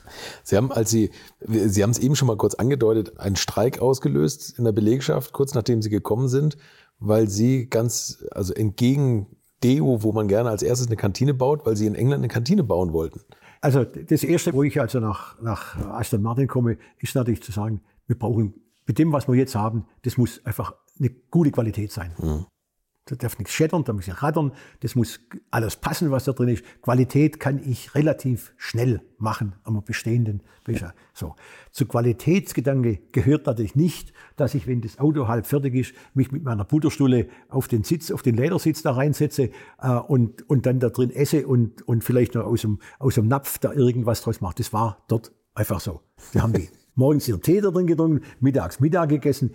Im Auto. Im Auto. Im halbfertigen Auto, das da irgendwo stehen, sind die da. beim- Ja. So, und das, das gehört natürlich zum Qualitätsgedanke. Für mich ist das ein absoluter No-Go. Absoluter No-Go. Und das, und das zeigt ja auch die Mentalität, die man hat zur Qualität. Da, vielleicht wird es gar nicht verschmutzt, aber es ist das, wie, wie geht man damit um? Das ist, die, die, das ist der, der, der Punkt. Und dann habe ich gesagt, okay, ich muss euch eine, eine, ein, ich baue euch eine Casino und dann geht ihr dahin zum Essen. Und da haben die gesagt, Moment mal, seit 20 Jahren, wo wir jetzt da dabei sind, bei dem hier, essen wir im Auto und wir wollen weiterhin im Auto essen. und dann streiken die. Die haben wirklich gestreikt, die haben zwei Wochen lang gestreikt. Nur, ich habe denen gesagt, Jungs, ihr könnt streiken, solange ihr wollt. Wir bauen gerade eh plus 600 Autos, äh, ist mir völlig wurscht. Und dann kommt das Gute ja dazu, dass die englischen Gewerkschaften ja gar nicht bezahlen für die Mitarbeiter, wenn die, wenn die streiken. Die kriegen so. ja kein Streikgeld. Ach so, das und, und damit okay. kannst du natürlich warten, bis denen das Geld ausgeht. Und bis es, so. Und dann, und dann haben wir ein Casino gebaut, schön, und von, alles war Paletti. Und dann haben die angefangen, auch Qualität im Auto zu machen. Und der, das hat, ist auch ein Punkt, der mich sehr freut. Der DB7 GT in, in 2003, die, der hat im 2003 die höchste Stückzahl gehabt in seiner ganzen Laufbahn. Normalerweise hast du ja, am Anfang steigt es hoch, dann fällt es runter und am Schluss guckst du halt noch mit Marketingmaßnahmen, was, Was? wie, beim Eine Sonderserie. 993 wie beim, wie beim 993 noch dicke, dicke äh, Kotflügel und alles so Sachen. Nee, das Auto war einfach, zum Schluss war das eine super Qualität in dem, was es hergeben konnte. Und deshalb hat sich das Auto so gut verkauft. So, und da bin ich, da bin ich auch drauf stolz, dass das eben nicht so hm, Auslauf kommt und jetzt guckt den Schrott hin, sondern das war es. Ja. So, also das zu dem DB7 und zu der Qualität. Und da gibt's nochmal zu, dem, zu der Qualität gibt's ja nochmal was. Das Erste, was ich wollte in, in Gaten, wenn wir das gebaut haben, ich wollte den ganzen Boden Kostengründen, muss man machen, keinen beschichteten Boden haben. Das kostet nämlich Geld, sondern macht den Beton glatt wie hier. So und poliert den schön und wunderbar. Haben die auch gemacht. Hat uns richtig Geld gespart, da bei den meine, von meine 50 Millionen, die ich hatte. Hat aber den Effekt gehabt, dass die Jungs das natürlich jeden Tag poliert haben. Zum Schluss war das so rutschig auf den Wegen, dass das war wie, wie, wie Eis. Wir mussten dann die Gehwege, also die Wege, wo man läuft zwischen den Autos, die mussten wir trotzdem beschichten, weil die Leute hingefallen sind, weil das so poliert war. Also das ist dann das, was ein sauber ist, ja ein bisschen. Und das, und das Dritte, was ich wollte, ich wollte, dass die Jungs in der Montage weiße Kittel anziehen. Weil die haben natürlich blaue oder schwarze, schwarze gehabt, weil da sieht man der Dreck nicht so ganz gut. Und es hat, ich weiß nicht, ob sie heute das noch haben, aber die haben weiße Kittel, haben sie gehabt in, wahrscheinlich in, in 2010, 2011 rum, waren wir in weißen, in weißen Kittel, weil die sich natürlich so lange dagegen gewehrt haben, weil sie gesagt haben, da kommen ja Kunden und wenn wir dann dreckig sind, dann, dann sieht es ja schlecht aus. Also, nee, Leute, ihr müsst euren Arbeitsplatz so sauber machen. Ihr müsst das, was ihr arbeitet, darf nicht dreckig sein. Dann werdet auch ihr nicht dreckig. Und das hat mir, ich glaube, von 2007, nein, 2009 war es wahrscheinlich. So lange hat mir das ge- gedauert von, von Gaten, bis wir da reingekommen sind, bis ich zu weißen Hemden kam. Bis die nicht mehr am Morgen zum Neuen den Anzug wechseln mussten, weil der dreckig war, sondern das war alles sauber. Und das finde ich natürlich auch so eine, äh, eine Geschichte und der Mentalität, die muss man hinbringen, die, die mhm. müssen die verstehen. Denn ich kann die weiße Kittel hinlegen und wenn der, und wenn der das nicht will, dann hat er jeden Tag und nach einer Stunde ist der dreckig. Mhm. Ich muss das dazu kriegen, dass er das selber will und selber stolz ist darüber, dass er das jetzt hat. Und das ist mir eigentlich in England, muss ich sagen, ziemlich gut gelungen. Das, das glaube ich auch. Sie hatten am Anfang, äh, Sie, Sie sind auch äh, Testfahrten, haben Sie natürlich gemacht, ähm, was die Qualitätssicherung anbelangt. Da sind Ihnen einige Motoren auch hochgegangen, oder? Ja, das war natürlich auch so ein Ding. Ich bin ja mein eigener Testfahrer. Der erste, den ich geschlachtet habe, das war ein Vanquish, Zwölfzylindermotor. Und zwar, die Autos sind ja nur in England auf der Landstraße gefahren worden. Und dort sind ja keine überall Geschwindigkeitsbegrenzung sowieso. Ja. Und ich gesagt, okay, ich nehme das Auto jetzt mit, nehme das mit nach Düsseldorf und dann fahre ich nach Aachen. Ja. Düsseldorf nach Aachen, freie Strecke und sind ja plus, glaube ich, 50 oder 60 Kilometer. So und sagen wir, 20 Kilometer außerhalb von Köln gucke ich in den Spiegel. Das ist das Interessante, wenn ein, wenn ein Motor äh, äh, platzt, in dem wir sind.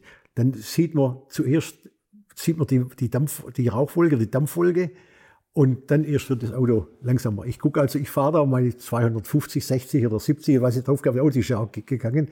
Und dann bin ich, bin ich schon immer am gucken, gucke ich, in, sehe ich in meinem Spiegel, wo der weiße Dampf überall kommt. Okay, dann hört das Auto auf zu laufen, dann waren wir fertig. der zweite war in England. Da habe ich auch an, von London nach geht, da kann man ja auch mal ein bisschen, bisschen schneller dazu fahren. Da habe ich auch einen Motor geschlachtet. Was aber durchaus nichts Ungewöhnliches war, da hinten habe ich einen Bleuel vom äh, 5,4 Liter 928. Da war ja ein 5 Liter und dann wollte ich eine Leistungssteigerung 5,4 Liter. Haben sie mir die Jungs aber gesagt, pass auf, das Bleuel wird das nicht aushalten, wenn da jetzt mehr Leistung, mehr äh, äh Drehmoment und so weiter kommt. Da bin ich auch mit dem Auto unterwegs gewesen und dann habe ich den irgendwo oben in zwischen, zwischen Köln und, und Frankfurt äh, habe ich den auch abgelegt, weil der ganze Motor hat das ganze Motor verrissen. Das Bläuel ist gebrochen und die, die, die Brocken vom, vom, äh, von dem Bläuel habe ich da hinten liegen. Die haben sie dann auf dem, auf dem Holz geschenkt. War ja nicht tragisch, weil jetzt haben wir gesagt, okay, das geht nicht, müssen wir halt für den Motor jetzt ein besseres Bläuel machen und ein besseres Bläuel gemacht dann war das in Ordnung. Also insofern habe ich so mit den Sachen schon äh, gewisse, eine gewisse Erfahrung. Aber es war tatsächlich so, auch mit den DB7 und den Vanquish. Also wir hatten eigentlich, auch wenn meine Frau da drüben war am Anfang, wir haben fast keine Fahrt drin gehabt, wo wir nicht äh, irgendwo stehen geblieben sind, weil wir einen Elektrikfehler hätten oder sonst irgendwas. Was dann kein Problem war, rufe ich meinen, da mein, beim Workservice und sage, du, wir stehen da und da, komm vorbei, hol uns ab und hol das Auto ab. Hier, das, aber das war dann nach drei Jahren, drei Jahren war das vorbei. Ich habe kein, ich habe also seither und mit den neuen Autos, mit den VH-Autos kein einziges Mal irgendwo liegen geblieben. Im Gegenteil, wir sind, wir, wir fahren ja gern Autos. Also meine Frau und ich, wir fahren wirklich, ich bin der, der mit Aston Martin am meisten gefahren ist. Ich bin ja oft von Gaten nach, nach Düsseldorf gefahren. Wenn ich nicht geflogen bin im Auto, haben wir in Deutschland was zu tun gehabt oder sonst braucht man das Auto. Wir sind von New York nach Montana gefahren mit dem DB9 Volante keine Autobahn, also quer durch, irgendwo, alles, alles so. Und wo auch die Leute gesagt haben, ja, das kannst du nicht machen. Wenn da irgendwas passiert, da gibt es der nächste Händler ist 500 Kilometer weg oder sonst irgendwas. Ich, sage, ich brauche keinen Händler. Das Auto, das Auto hält das aus, das läuft. Das geht darin. Schotterstraßen. Wir sind, wenn, wenn, du, wenn du in Amerika von den Highways weggehst, dann hast du irgendwo asphaltierte Straße und dann kommt plötzlich 50 Kilometer Schotter. Weil da eh keiner fährt. Wunderbar. Kein Reifen kaputt, am Auto nichts. Perfekt. Also, äh, das war für mich schon ein Standard. Das war, der Standard war Porsche. Mhm. Mit Porsche mache ich bei, in Alaska bei minus 40 Grad oder im Death Valley bei, bei plus 50 oder plus 60. Das muss das gehen. Mhm. Da gibt es nichts, dass, da das, dass das aufhört und dass du da hast und sowas. Ich denke, das habe ich mit Aston Martin schon erreicht, dass man mit dem Auto im Grundsatz einen Flughafen fahren konnte nach 14 Tagen. Auch das Thema Batterie geht runter. Nach 14 Tagen kommst du wieder, ist die Batterie leer. Nee, heute halten die Batterien locker sechs Wochen, sieben Wochen halten oder acht Wochen, ohne dass sie, dass sie flatt werden, weil das so gesteuert ist, dass das nicht passiert. Hm. Und sonst, was, was soll das? Da darf nichts passieren, ganz klar. Also die lange Strecke und, das, und dazu gehört natürlich der Nürburgring, dazu gehört die Erprobung auf dem Nürburgring, dazu gehört, dass ich das erste Mal angefangen habe, ich habe für den V8 eine Deutschlanderprobung gemacht mit, wie viele Kilometer sind wir gefahren? 30.000? 30.000 oder 40.000 Kilometer. Auf der Autobahn. Ja, das hat es ja noch nie gegeben, dass wir sowas gemacht haben. Und dazu habe ich einen Fahrer, mein ehemaliger Fahrer bei Flender, den ich hatte, der war ja Fahrer, den habe ich engagiert. Der ist jeden Tag mit dem Auto, jetzt muss ich gerade überlegen, wie viele Kilometer gefahren ist er. Ich glaube, der ist jeden Tag 800 Kilometer gefahren. Und dann in der Nacht, ich habe dann Leute von, also weil ich wollte, dass meine Mitarbeiter mit dem Auto fahren. Äh, Mitarbeiter von England darüber geflogen. In Frankfurt haben wir die Autos getauscht oder den Fahrer getauscht. Da sind die die Nacht gefahren und der, oder der ist in der Nacht gefahren und die sind tags gefahren. So muss man sagen. Nacht. Okay, okay. Also ich habe dann äh, pro Tag so knappe 2000 Kilometer äh, mit, den, mit den Autos gemacht und haben da in relativ kurzer Zeit ohne Probleme meinen Dauerlauf gemacht und habe die Leute gehabt, die drauf das erste Mal mit so einem Auto überhaupt dann fahren konnten. Das war ein Riesenproblem. Wie, wie können die Leute in Deutschland Auto, auf der Autobahn Auto fahren, versicherungsmäßig, bla bla bla, mhm. alles so Sachen. Aber haben wir alles durchgezogen. Das war auch so eine Geschichte, das, das Qualität. Ich muss hier auf der Autobahn fahren. Ich muss hier auch, auch nicht nur mit, mit, mit 80 oder 90 oder 110 fahren, ich muss auch mal entsprechend schneller fahren und das über, über Dauer zu machen. Und dann Kürren Nürburgring, 8000 Kilometer von Nürburgring, sind wir genauso gefahren, wie man da macht, auch mit dem, mit den Standards. Da haben wir ja den, den, den, den Testcenter da oben gehabt. Und das nächste, was dazugehört, ist natürlich, dass wir Rennen fahren damit. Deshalb haben wir der, das gelbe Auto, das gelbe der ist von 2006. Ein V8 Vantage, der da als GT4-Auto äh, läuft und der ist 2004 das erste Mal VLN und dann die 24-Stunden-Rennen Nürburgring gefahren und ist das letzte Mal jetzt in 2016 haben wir das letzte Mal 24 Stunden Rennen mit dem Auto gefahren. Und das ist alles original, ne? Ja. Also nur die Sicherheitseinrichtung fürs Rennen, aber Motorgetriebe ist alles Serie. Ja, halt gut, das sind nicht ausgewählte Motoren natürlich, ja, aber, aber nichts, nichts, einfach, das ist alles normal Standard. Ja. Und mit dem Auto, also wir haben ja mehrere Autos gehabt, viele Autos gehabt. Ich habe ja den, mit dem Rapid äh, ist wir Rennen gefahren, mit den Zagados sind wir Rennen gefahren. Ich habe mit dem, mit dem äh, Akio Toyota mal äh, die Autos getauscht. Äh, ich, bin, ich bin sein NSX äh, gefahren und er mein, mein äh, v, V8, den Zagado da oben, den, den grünen. Ja, und so ging das durch und das sind meine, also ich, das Beste, was ich erreicht habe bei 24-Stunden-Rennen war, glaube ich, 22. Gesamtklassement. Mhm. Mehrere Klassensiege, zweite, dritte, aber bei einzigen, also für, ich bin ja kein Rennfahrer. Ja. ja also ich, ja. Ich bezeichne mich auch nicht als Rennfahrer, aber ich habe halt, sagen wir, kann mit dem Auto umgehen. Meine Profis sind sicherlich mit dem Auto schneller, aber für mich ist natürlich Langstreckenrennen auch ankommen. Und wenn ich ankomme, also wir haben mehrfach das gehabt, dass wir in der Klasse letzter waren beim Qualifying und am Ende erster waren, weil die anderen entweder das Auto kaputt machen oder so. Mein, mein bestes Erlebnis in dem Zusammenhang war, da sind wir Klassensieger geworden in 2000, ich glaube 2014 war das gewesen ich bin, ich bin normal dann immer den letzten, den letzten Stint da gefahren, weil das immer das Schönste ist, wenn die alle winken und alles so muss Klar, ich ein bisschen was genießen, ja. muss man ja auch. Und in die letzte Runde habe ich, der zweite, der war in der gleichen Runde, aber so circa zehn Minuten dahinter. Also gerade praktisch gerade eine, ne? knapp, knapp eine Runde, knapp eine Runde dahinter und ich fahre in den Grand Prix Circus rein und plötzlich habe ich ein Reifenproblem, also richtig einen Schock und so und sage ich, so was mache ich jetzt? Fahre ich jetzt auf die Nordschleife raus, weil der da hinten kommt oder gehe ich zurück an die Box, lass mir die Reifen wechseln, gehe wieder raus, bin dann, das kostet mich vier, fünf Minuten, mhm. dann stehe ich fünf Minuten da dran und bin dann sicher. Und dann habe ich mich auf dem Grand Prix natürlich ganz kurzfristig, müssen sich auch vorbereiten, gesagt, okay, ich komme raus, ich komme zurück, fahre raus, lass die Reifen wechseln und dann fahre ich meine letzte, meine letzte Runde, hat gerade gereicht. Wir waren dann haben wir so fünf, sechs Minuten vor dem zweiten da, da gewesen und ich weiß von dem zweiten, jetzt das war der BMW, war ein BMW, war dem, dem Göschel, der Göschel war mal Entwicklungschef bei BMW. BMW, ja. Ja, dem sein Sohn fuhr da auf dem Auto, der kam nachher und sagt, sie hätten, wo ich in die, in die Box kam, in der letzten Runde, wären sie beim Jubeln gewesen. Weil jetzt waren sie ja nicht vorne Flöte gepfiffen. Das war nur, das war einfach die sichere Variante, mhm. weil wenn was mit dem Reifen gewesen wäre und ich stehe dann da draußen, ja, da geht's gar nichts. Ja, genau. Ja, genau. Und er hat gesagt, also das, und das sind natürlich so Sachen, die entscheidet man oder auch bei Aston Martin, das ist nochmal so eine, eigentlich für mich eine herausragende Geschichte, die heute überall gilt. Ich wollte im DB9, ich wollte das aus Automatgetriebe beim Schalten, dass das beim Runterschalten vom dritten in den zweiten oder vom vierten, fünften, wenn es runterschalten, dass die Drehzahl angehoben wird. Mhm. Das, was heute ist Standard, jedes Auto ja, macht es. Ja. Jedes Auto macht es. Ja.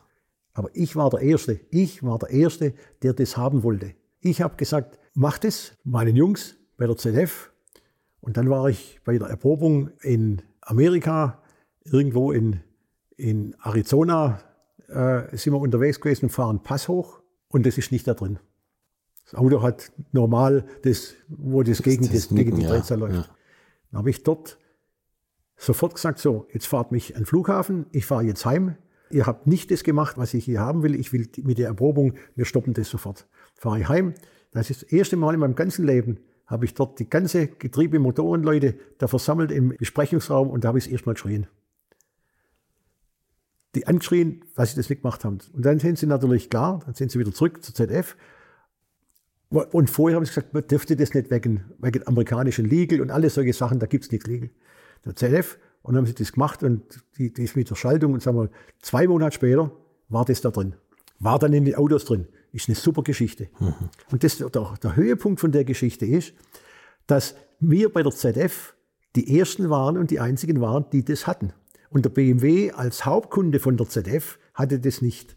Und der Göschel als Entwicklungschef bei BMW zum damaligen Zeitpunkt, der hat eins von unseren Autos gehabt, fährt mit dem Auto, sagt, Moment mal, der, der, der schaltet ja, der dreht ja die Drehzahl hoch beim Runterschalten, der macht es ja. Ruft bei der ZF an, ruft den Chef dort an und beschwert sich bei dem lauthals darüber, wie, warum Sie, BMW, das nicht haben und der kleine Aston Martin das hat. Antwort von dem, der hat mir das ja noch, das, das erzählen wir ja sich, der sagt, weil du nicht danach gefragt hast. Du wolltest das nicht haben. Ja. Und, und der Betz wollte das so haben, deshalb hat er das gekriegt. Und, und hat sogar geschrien. Da ja. muss man es erst recht machen. Ne? Ja, und natürlich hat er das nachher auch gekriegt. Die haben drei Monate später haben die das auch gehabt. Ja, ja.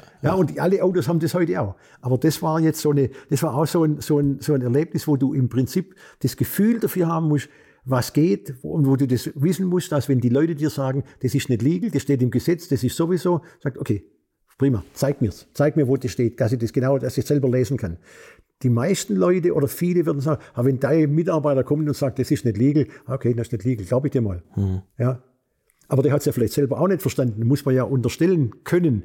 So, und äh, das sind eben solche, solche Sachen, wo ich kann sagen, da bin ich eigentlich stolz drauf. Heute, heute redet kein Mensch mehr darüber, weil das jeder, jeder hat es, jedes ja. Getriebe hat es. Ja. ja. Aber das ist so eine lässige Geschichte. Was haben wir sonst noch so an Na, Super Geschichte. Ich möchte euch noch meinen Partner dieser Folge vorstellen und das ist die Firma Kali.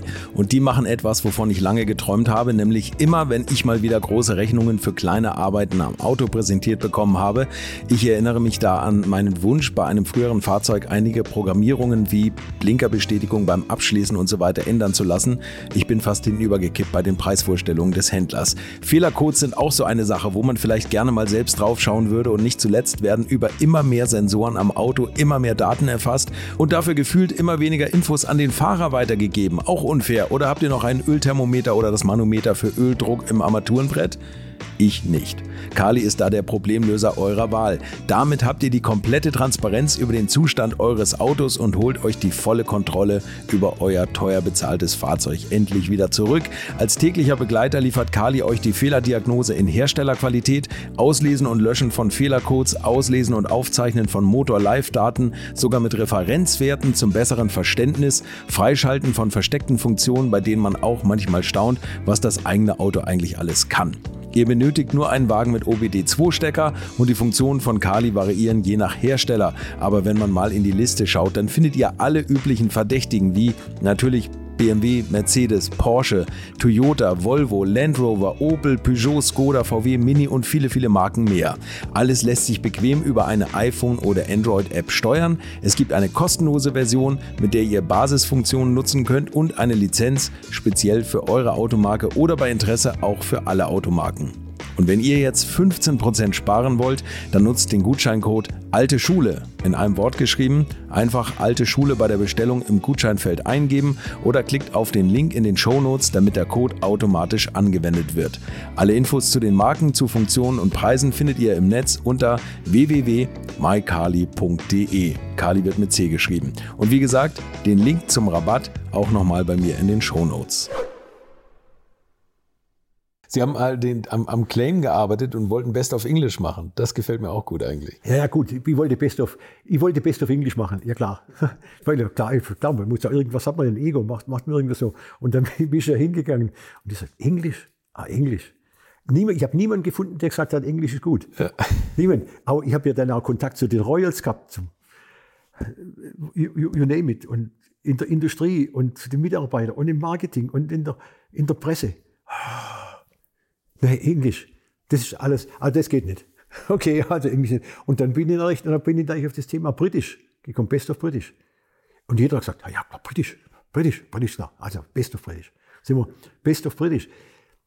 Jetzt, jetzt, hoffe ich, dass die heute eigentlich immer noch äh, Best of British ist, ja immer, immer auch eine, eine Definition sage, aber ich fand ja. das einfach einen, einen, coolen, einen coolen Spruch, Best of British. Genauso wie Power, Beauty und Soul. Wenn man, man muss ja irgendeinen Slogan haben, den man aber im Auto natürlich nachher findet. Was, für was steht denn Aston Martin? Was stehen wir denn heute? Understatement. Das klingt ja, klar, nicht, kannst du irgendwie, kannst du nicht sagen. Nicht? Ähm, und natürlich ist das Thema Leistung wichtig. Hm. Deshalb haben wir Zwölfzylindermotoren, deshalb haben wir das. Und Beauty ist natürlich äh, etwas ganz Herausragendes in dem, wie, wie das Auto, es gibt andere Autos, die nachschauen, auch nicht so viel. Mhm. die, die sagen, meinen, meinen Schönheitsstandard äh, in, entsprechen. Also ich finde nach wie vor, ich finde einfach, wenn wir von Schönheit sprechen, der V8 Vantage, wie der rausgekommen ist, wenn der heute dasteht, Passt alles, ne? Und wenn der, wenn der gut erhalten ist, also mit schön, das ist, das ist ein perfektes Auto. Das kann man eigentlich nicht besser machen. Das war auch Henrik Fisker. Mhm. Äh, da kann man nur verschlechtern. Und, und das ist, das, das ist die Krux, dass man einfach, weil die Leute dann auch ein bisschen irgendwas sehen wollen, du musst irgendwas machen, was das Auto ein bisschen verändert, irgendwas dazu tut. Das war jetzt einfach mit dem, mit dem Zagato, weil das ist einfach sowieso eine andere Karosserie. Aber ansonsten kannst du an dem Auto eigentlich nichts verbessern. Mhm. Das ist so. Und das, das ist, von der, das ist, wenn man einer von meinen, von meinen Sprüchen ist, Perfektion ist der Tod der Innovation. Also wenn du was Perfektes hast, bist du fertig. Aus. Ja. Also muss immer, muss immer nicht ganz perfekt sein, dass du eine Chance hast, noch was draufzusetzen ja. bei dem, was du machst. Ist zwar ein Anachronismus, aber da ist so viel Wahrheit drin. Mhm. Toll. Also wieso sind Sie irgendwann bei Aston Martin? Nach 15 Jahren war es vorbei, oder? Da haben Sie dann. Na gut, ich war, ich, ich, bin ja, ich bin ja 2013 wollte ich aufhören. Da war ich 70. Ja. Und ich habe gesagt, mit 70 kann man ja eigentlich ja, kann man eigentlich aufhören. Nicht? Man, ja. muss, man kann natürlich, es gibt natürlich Leute, die wollen natürlich bis zum Tod umfallen, wollen sie irgendwo involviert sein und den Tageslauf. Aber ich habe natürlich ach, nur, nur, ein paar andere Sachen. Ich wollte ich wollt das Haus bauen, ich wollte ein, ein, schönes Bike machen. Mhm. Äh, da hinten das, das E-Bike, äh, auch wieder Leichtgewicht, 14 Kilo, gibt es sonst keins, mhm. als Mountainbike da geht. Und ich wollte Skifahren, ich wollte Bergsteigen, ich wollte durch Amerika fahren, wollte vielleicht mit an, an, an, Universitäten oder mit sonst Leuten, die irgendwas hören wollen, sagen wollen, hören wir mal unverblümt, ohne dass, dass da der, der Mercedes-Stern hinten glimmert, wenn du was sagst, der, jemand, der aus der Branche hier kommt, sag mal was zu, zu dem, wie, wie, wie siehst du denn Entwicklungen, wie siehst du, wo, wo siehst du das mit der Elektromobilität, mit dem Wasserstoff, wo siehst du ja, das autonome Fahren und, und, und da kann ich ja was dazu sagen. Ja, zu allen Sachen kann ich was sagen, ohne dass ich Rücksicht nehmen muss. Mhm. Und das wollte ich eigentlich tun und ich wollte nicht die ganze Woche so wie mit Ihnen. Das find, fand ich halt cool. Nicht? Wenn ich jetzt jeden Tag so einen Termin hätte, würde mich jetzt irgendwie stören. Ja, ja. Wenn, ich, wenn ich jetzt da oben im Wald bin und es gefällt mir gerade, das ist super cool, dann will ich jetzt nicht da runter, weil ich einen Termin habe. Zum Beispiel. Ja. Also, und da wollte ich in 2013 aufhören, aber 2013 waren dann die, die Shareholder noch nicht bereit, einen richtigen Nachfolger zu haben. Mhm. Dann war der 2014 da. Dann haben sie mich noch bis 2015 als äh, Chairman of the Board äh, machen lassen. Dann habe ich im September, Ende 2015, Dezember 2015, war ich dann aus der, aus der Firma draußen. Eigentlich länger, als ich das, als ich das, das wollte. Und seither erfreue ich mich, das ist jetzt ja schon lang her, ne? das ist sieben Jahre her, mhm. erfreue ich mich ja, guter Gesundheit. Äh, du, ich bin, ich mache ja, äh, ich berate ein, ein Wasserstoffunternehmen, äh, das Wasserstoff im Verbrennungsmotor macht. Logischerweise, weil ich Wasserstoff ja immer schon habe und mit dem Wasserstoff-Hybridauto ja die 24 Stunden gefahren bin. Ich bin nach wie vor der einzige Null-Emissions- Qualifizierer für 24-Stunden-Rennen. Ich habe die Qualifikation im 24-Stunden-Rennen unter Wasserstoff gefahren, also mit null Emission. Fand ich auch, kann ich auch stolz drauf sein. Es war zwar ein Hybrid damals, der mit, mit Linde Reizle wieder, der hat den Wasserstoff äh, zur Verfügung gestellt. Äh, da haben wir Wasserstoff getankt und dann eben auch noch Benzin getankt. Aber das ging natürlich, der Wasserstoff ging auch in zwei Minuten oder so, war der Wasserstofftank voll, fertig, weiter. Also nicht wie Batterien laden muss. Ja.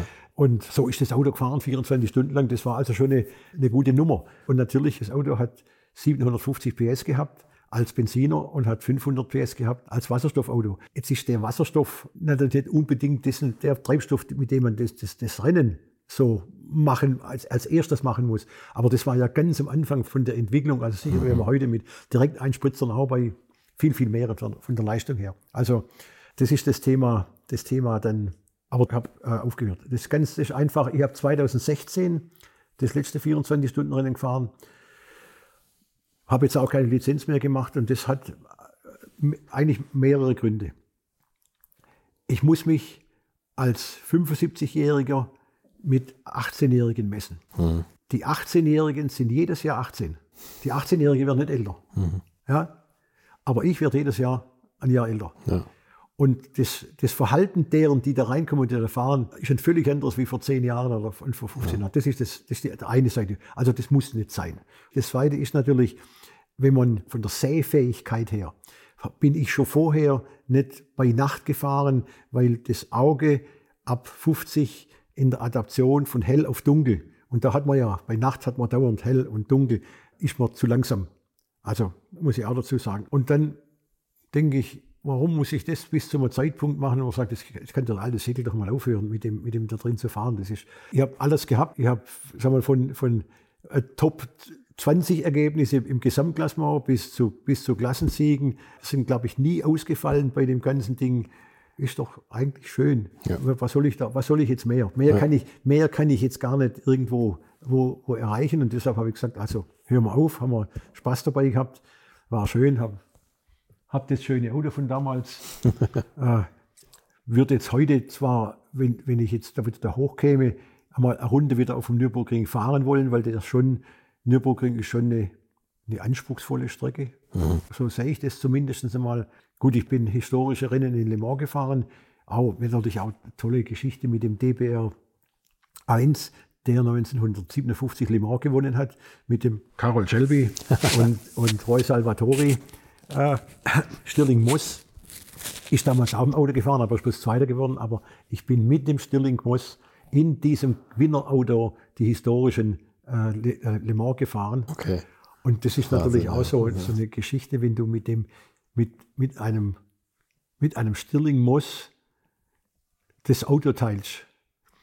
Und der natürlich da drin sitzt mit seinem alten Helm, von der, der hat, mhm. der, die historischen Fahrer, Rennfahrer, die kriegen die Sondergenehmigung, dass die mit ihrem alten Anzug und mit ihren alten Dingern fahren können. okay. Und ich habe auch zwei Jahre habe ich gebraucht, um den zu überzeugen, dass er mit mir das macht, weil er nicht mehr gefahren ist. Mhm. Ich gesagt, komm, es kommt nicht darauf an, dass du schnell bist, du musst dort den, dem, dem Publikum winken. Das ist wichtig. Die, die, wollen, die, wollen, die wollen nicht, dass du. So, und dann hat er das gemacht. Und ich bin, ich bin dann den Start gefahren, weil beim Start muss man aufs Auto zulaufen, das konnte er nicht. Mhm. So.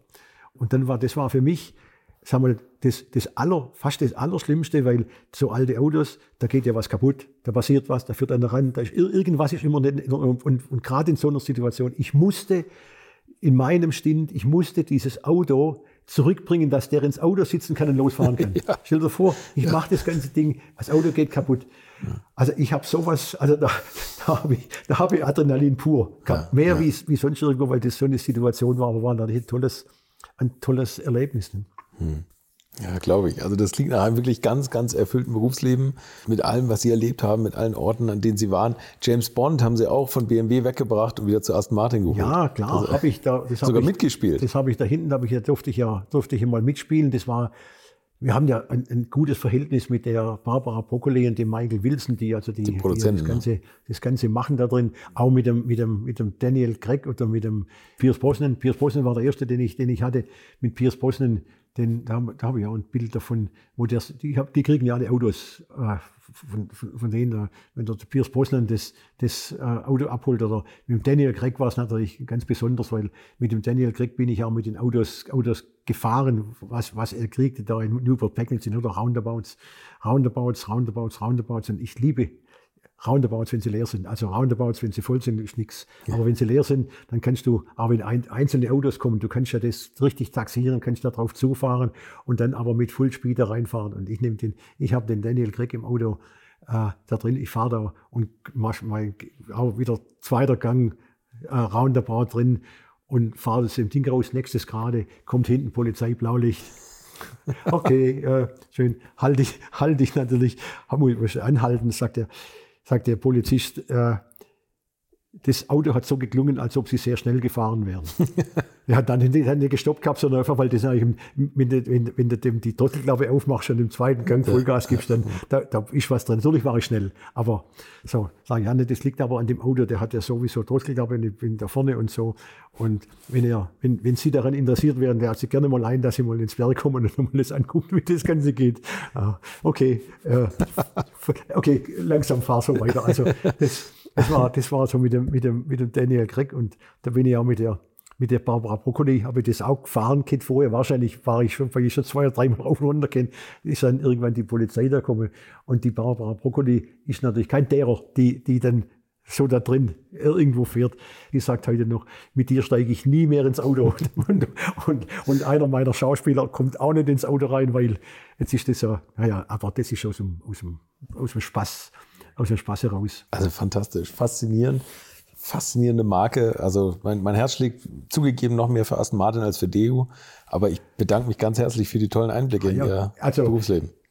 Sagen wir, sagen wir mal so, ich, ich natürlich, ich persönlich bin der Meinung, deshalb habe ich auch das Buch geschrieben. Das Buch habe ich ja 2013 zu 100 Jahre Aston Martin mhm. herausgebracht, wo ich, sagen wir, nicht so wie, wie, wie andere solche Sachbücher, wo dann drin steht, am, am 7. Äh, Mai um 13.30 Uhr hat er sowieso das gesagt und so. Das ist ja alles nicht so wichtig, sondern wichtig ist für mich der Punkt, wo die da drüben sagen, 300 Millionen in fünf Jahre. Oder der Wolfgang Reitze sagt, äh, okay, ich wollte eigentlich ein Mittelmotorauto, aber es ist deine Entscheidung. Ja. Mehr brauche ich dazu nicht sagen. Und, oder das andere ist ja auch nochmal, die, ist auch nochmal so die, die Story. Ich, ich, wollte, ich wollte ja die ganze Firma kaufen in 2007. Sie wollten die wirklich kaufen? Ich wollte ne? die kaufen. Ich wollte die kaufen und ich habe und ich habe gesagt, was ist die wert? Habe das selber, ich habe immer bewertet in meinem Fenster, habe gesagt, eine Milliarde ist das, ist die wert. Und ich habe dann einen Banker gehabt, der mir einen, auch einen Brief geschrieben oder Brief gegeben hat, er gibt mir eine Milliarde Dollar für die Finanzierung der Firma.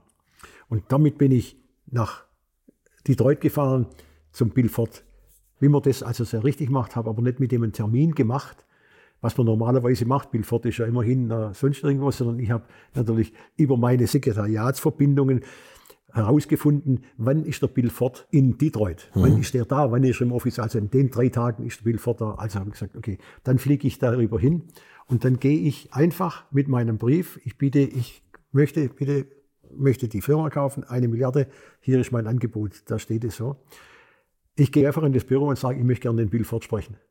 Da sagt das Mädel, die dort kenne ich, kennt, kann ich nicht, sagt, oh, der Bill ist schwer beschäftigt, aber vielleicht kannst du übermorgen wieder können wir einen Termin machen. Dann gesagt, okay, aber ich habe einen Brief für ihn. Habe den Brief aber nicht zugeklebt, mhm. sondern offen gelassen, also bloß so zu, gesagt, einen Brief geben und habe gesagt, okay, vielleicht kannst du den Brief dem Bill geben und dann bin ich drüben im, im, äh, im Holiday Inn oder was das Hotel da drüben war. Ich war noch nicht im Hotel. Ist der Anruf gekommen, ob ich jetzt sofort wieder zurückkommen kann. Bill Ford, Bill Ford möchte mich sehen. Mit einer Milliarde kann man einiges erreichen. Mit, ne? wollte, wollte Bill Ford mich sehen. Na klar, natürlich habe ich um Absatz umgedreht, bin da drüber rüber. Hat der Bill Ford gesagt, also pass auf, ich sehe, ich sehe das ein, wir machen den Deal. Wir machen den Deal. Und ich gesagt, okay, da bin ich raus, da habe ich natürlich für mich Celebration gemacht, äh, bis ich dann wieder in Gaten war und dann kam da der Anruf und gesagt, also die Governance in Amerika mit Public Companies lässt nicht zu, dass ein wesentlicher Firmenteil oder ein Firmenteil an einen Mitarbeiter verkauft wird. Okay. Äh, geht nicht. Wir können, das, wir, machen, wir können das nur machen als eine, eine Auktion. Ja. Du kannst dafür bieten, du kannst, musst auch dann aus der Firma raus, du kannst dafür bieten. Und das kann man sehen, um andere Leute können auch dafür bieten, mhm. so das irgendwie ist. Und dann habe ich gesagt, okay, dann mache ich aber anders, weil mein Banker, dem, mit dem muss ich dann sprechen, er sagt, wenn die eine Auktion machen, dann habe ich natürlich andere Kunden von mir, die da vielleicht auch bieten, dann kann ich einen nicht bevorzugen bei dem Ding. Also ich kann das Ding nicht aufhalten, wenn die zur Auktion kommen. Mhm. Okay, dann bleibe ich innen in der Company und dann, wird, dann bin ich einer der, die raussucht oder, oder mitentscheidet oder wesentlich mitentscheidet, wer kriegt es. Und dann bin ich ein Teil von denen, die da, die okay. da drin sind. Dann kriege okay. ich dabei äh, auch einen Anteil an dem und meinen Job für das wie, das, wie das weitergeht. Also das war der Prozess da drin. Und im Endeffekt war der, der Verkaufspreis dann 980 Millionen. Also die Milliarde war das praktisch gewesen. Und in Bezug auf alle Deals, die bei, bei Ford so gemacht worden sind, mit Jaguar, Volvo, Land Rover und so, und so weiter, war das ein richtig guter Deal für, für Ford, weil gekauft haben sie Aston Martin für nichts, eigentlich für wahrscheinlich für, für einen Euro für, oder für irgend, also was, was damals der Bill Ford vorher gemacht hat. Und mit dem, dass ich einen Profit gemacht habe, habe ich die, sind die 300 Millionen auch zurückgezahlt gewesen. Also das heißt, wir waren dort äh, äh, Cash Neutral, Cash Neutral und dann kam natürlich der, der Verkaufspreis dazu. Also äh, klar, und der Vorgang selber ist auch, ich kann über Ford den Bill in seiner Rolle und den Finanzchef und den Controller und den, ich kann wirklich überhaupt nichts, nichts Schlechtes sagen, dass ich da immer im Rahmen von dem, was fair und was business-oriented ist, außer dem Fußball Geschäfte, die, die, die aber nicht zu verantworten haben. Ach, dieses 1860-Ding, ne? Ja. Oder? Ja, okay. Also das ist so, ne, das, also ich weiß ja, dass, wie, wie Ford in der Öffentlichkeit eigentlich gesehen wird. Das sind, und, auch, und auch bei Aston Martin war das am Anfang so. Da komme ich dahin, da haben die Mitarbeiter, das habe ich, das kriegst du dann auch mit, da haben die gesagt, ah, jetzt kommt wieder einer von Ford. Äh, der ist im halben Jahr sowieso nicht mehr da. Der müsste nicht machen, was der, was der sagt. Der braucht er, tut euch nicht, tut euch nicht danach richten. Und ich habe, und habe einen Mitarbeiter gehabt, der, der meinen Job eigentlich haben wollte. Und äh, dann habe ich natürlich auch dort äh, nach relativ kurzer Zeit gesagt, also pass auf, auf der Basis können wir nicht arbeiten. Liebe Mitarbeiter, ich bleibe hier fünf Jahre, ich will aus dem Ding was machen und du, äh, du suchst dir jetzt einen anderen Job, weil ich kann damit nicht leben, dass du das hintenrum so machst. Der hat einen anderen Job, äh, geht erst aus der Firma raus und ich bin, ich bin meine fünf Jahre nicht bloß da geblieben, sondern ich war dann äh, letzten Endes 15 Jahre in der Firma. Und deshalb betrachte ich eigentlich Aston Martin ist meine Firma und alles, was heute dort passiert, basiert ja auf dem Erfolg, den wir hatten. Ja. Siehe V12 Vantage ja. da drin und das, was mit DB9 und DBS und Superleggera, äh, die, die VH-Architektur, ist 20 Jahre alt. 20 Jahre. Und wir waren, wir waren mit, der, mit dieser modularen Struktur vor den großen. Ich habe mich allerdings in Korea schon mit modularen Konzepten beschäftigt okay, ja. und habe mich da sehr viel damit beschäftigt, wie kann ich bei, bei Deo mit einem modularen Konzept verschiedene Autos machen und so. Und deshalb war das im Prinzip naheliegend. Volkswagen hat dann ah, so Mitte 2005, 6, 7 haben die auch modulare Konzepte angefangen und das ist, ist so gemacht, was sich vielleicht jetzt wieder ein bisschen verwässert. Aber da waren wir schon auch ziemlich, ziemlich vorne dran. Aber bereuen Sie das, dass Sie Aston Martin nicht gekauft haben oder nicht kaufen konnten? Nein, nicht. Das wäre ja Wahnsinn gewesen. Also ich meine, das kann man sich gar nicht. Wenn ich das, wenn ich das jetzt kaufen könnte, wenn das gelaufen, gelaufen wäre, ja gut, das wäre eine andere, andere Situation. Hm. Nein, ich bin, ich, also ich muss jetzt heute sagen, ich, ich fühle mich eigentlich ziemlich wohl. Ich muss, ah ja, jetzt bin ich nächstes Jahr bin ich 80. Also mit 80 kann man auch, ich kann nicht sagen, habe ich nochmal mehr Geld, nochmal mehr dazu hin. Ich, ich finde ich find das, was ich dort kreiert habe, äh, insgesamt oder was auch bei BMW passiert war, mit dem, was man dort, dort einen, einen, Push gekriegt hat. Und BMW ist heute bei Mercedes ja schon damals Mercedes auf Augenhöhe gewesen. Äh, bei, bei Porsche habe ich mir nichts vorzuwerfen. Bei Flender, die sind heute gehören die am amerikanischen Konzern. Im Übrigen, David Braun war Getriebehersteller. Deshalb der Traktoren und Getriebe gemacht, der hat sein Geld damit verdient. Ah, okay. Ja, der, okay. Hat auch, der hat auch Schiffsgetriebe. Stimmt, der hat immer reingebuttert, ne? Ja, ja, hat, hat immer, immer das, da, das, da, das ja. da rein, reingemacht. Äh, insofern war das Flender gar nicht so, so verkehrt, kommst vom, vom, Getriebe, vom Getriebe zu Aston Martin. Also ging, ging schon so. Aber heute, und heute ist es so, ich, ich meine, ich habe ich hab ja viel, viel erlebt. Wir haben ja 1974, 1974 haben wir ja die Ölkrise gehabt. Mhm. Der Club of Rome hat 1974 gesagt, Äh, Im Jahr 2000 haben wir kein, kein Öl mehr. Das, die Quellen sind versiegt bis dahin. Mhm. Äh, wir haben damals äh, Geschwindigkeitsbegrenzung gehabt, oft, überall auf der Autobahn auf 100. Wir haben Sonntagsfahrverbote gehabt und ich bin damals bei Porsche gewesen, ich musste oft nach, nach Wolfsburg und ich muss dazugeben, ich bin jedes Mal, wenn ich nach Wolfsburg gefahren bin, da haben wir noch nicht so viele Überwachungen gehabt, aber zwischen jeder Autobahnbrücke Vollgas und dann wieder runtergebremst, weil ich nicht. Und, jedes Mal gesagt, das könnte heute das letzte Mal sein. Wenn, das, wenn sich das fortsetzt, dann ist das aus. Das war, so, so bin ich damals nach Wolfsburg gefahren. Das war jetzt vor 50 Jahren, muss man sich mal überlegen, vor 50 Jahren war das schon so. Und dann gab es die Zeiten auch schon in der, in so Anfangszeit, wo es Porsche ziemlich schlecht ging äh, wo, wo man Leute entlassen hat oder entlassen hat müssen und, und, und reduziert hat, wo du da gesessen bist und sagst, bist du jetzt, du bist jetzt gerade frisch verheiratet, bist sowieso, kommst du jetzt dran, weil du noch keine Kinder hast oder so. Also ich bin auch durch solche Zeiten durchgegangen und wir sagen ja immer, sind, so schlechte Zeiten waren noch nie. Nee, das war, das war schon so häufig, war das so gewesen. Dann bin ich bei Porsches, wo wir Indycars, äh, also in der Indycar-Serie gefahren bin, bin ich ja jede, fast jede Woche, wenn da ein Rennen war, bin ich Freitag abends darüber geflogen, Sonntag wieder zurückgeflogen, weil ich da dabei drin war.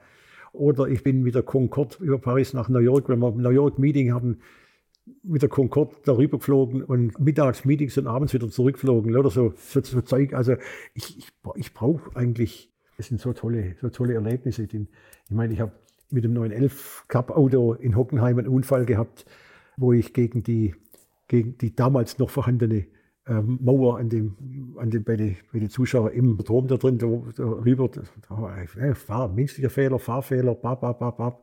Und danach habe ich mir Wirbelsäule gebrochen. Äh, war auch nicht so schlimm, ist wieder geheilt. Ne? So, mhm. macht, solche Sachen macht, macht man ja.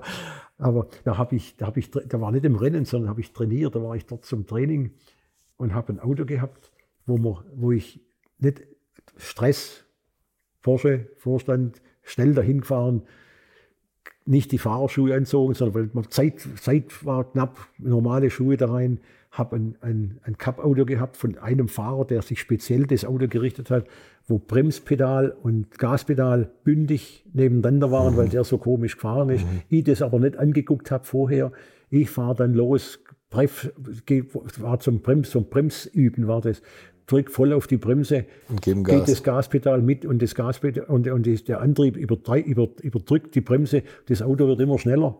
Da drin ist einer sagt, das ist Ding kaputt. Fahre ich dann zurück an die Box und sage, da ist die Bremse, was ist nicht in Ordnung? Und gucke das immer noch nicht richtig an und fahre. Die sagen, das ist alles in Ordnung, bringt, fahr, fahr nochmal und dann in dem, in dem Motorstrom kommt man rein, geht's raus und dann kommt man auf die Zielgerade wieder.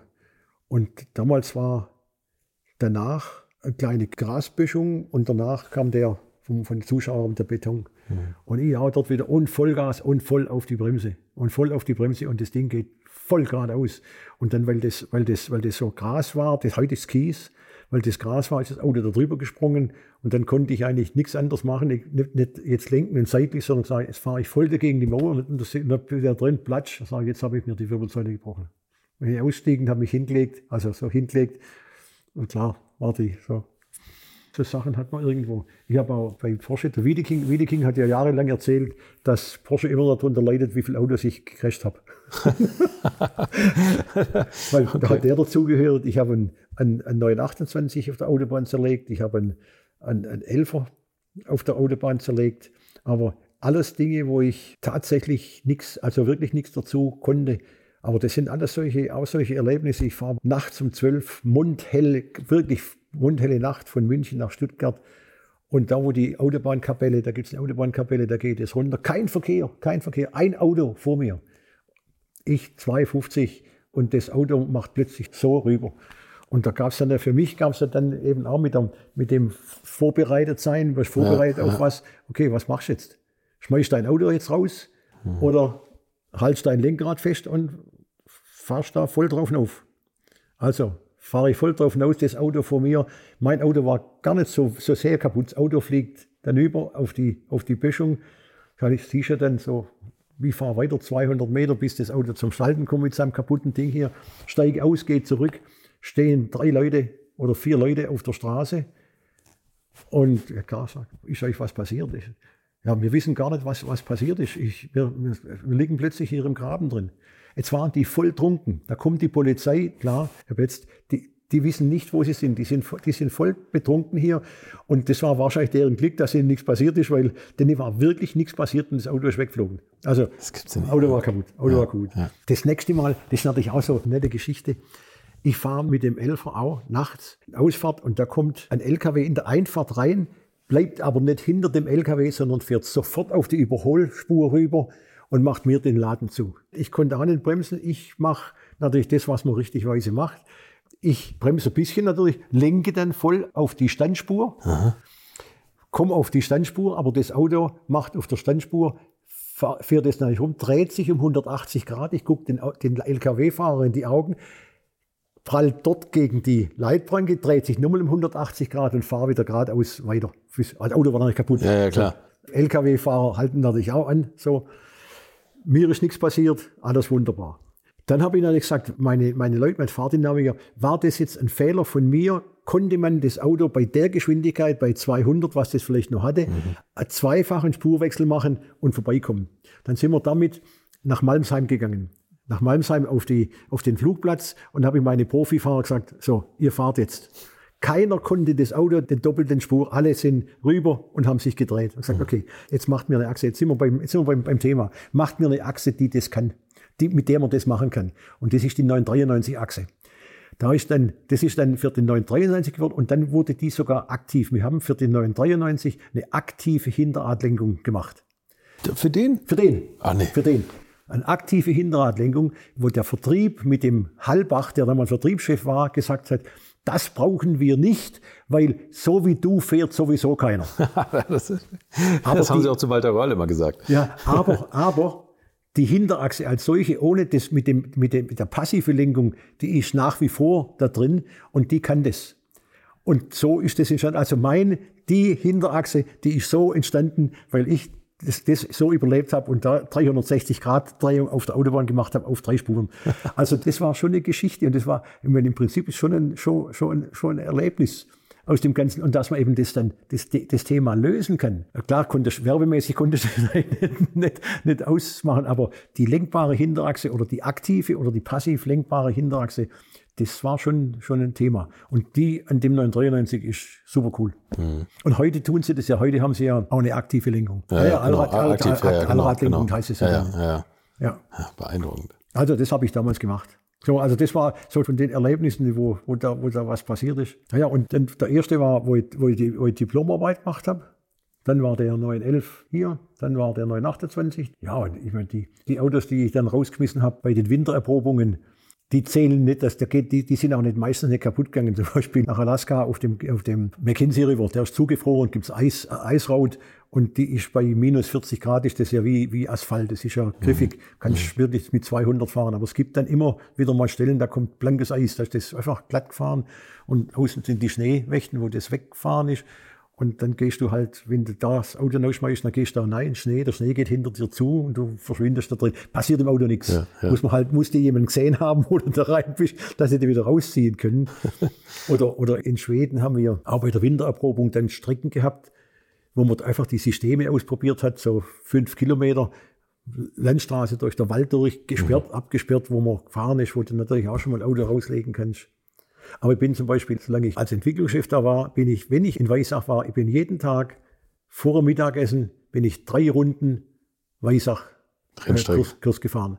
Und habe natürlich dann immer von, den, von meinen Werken Verantwortlichen jeden Tag ein anderes Auto gekriegt. Also andere Reifen, andere Schalt, andere, andere Getriebe, andere Abstimmung.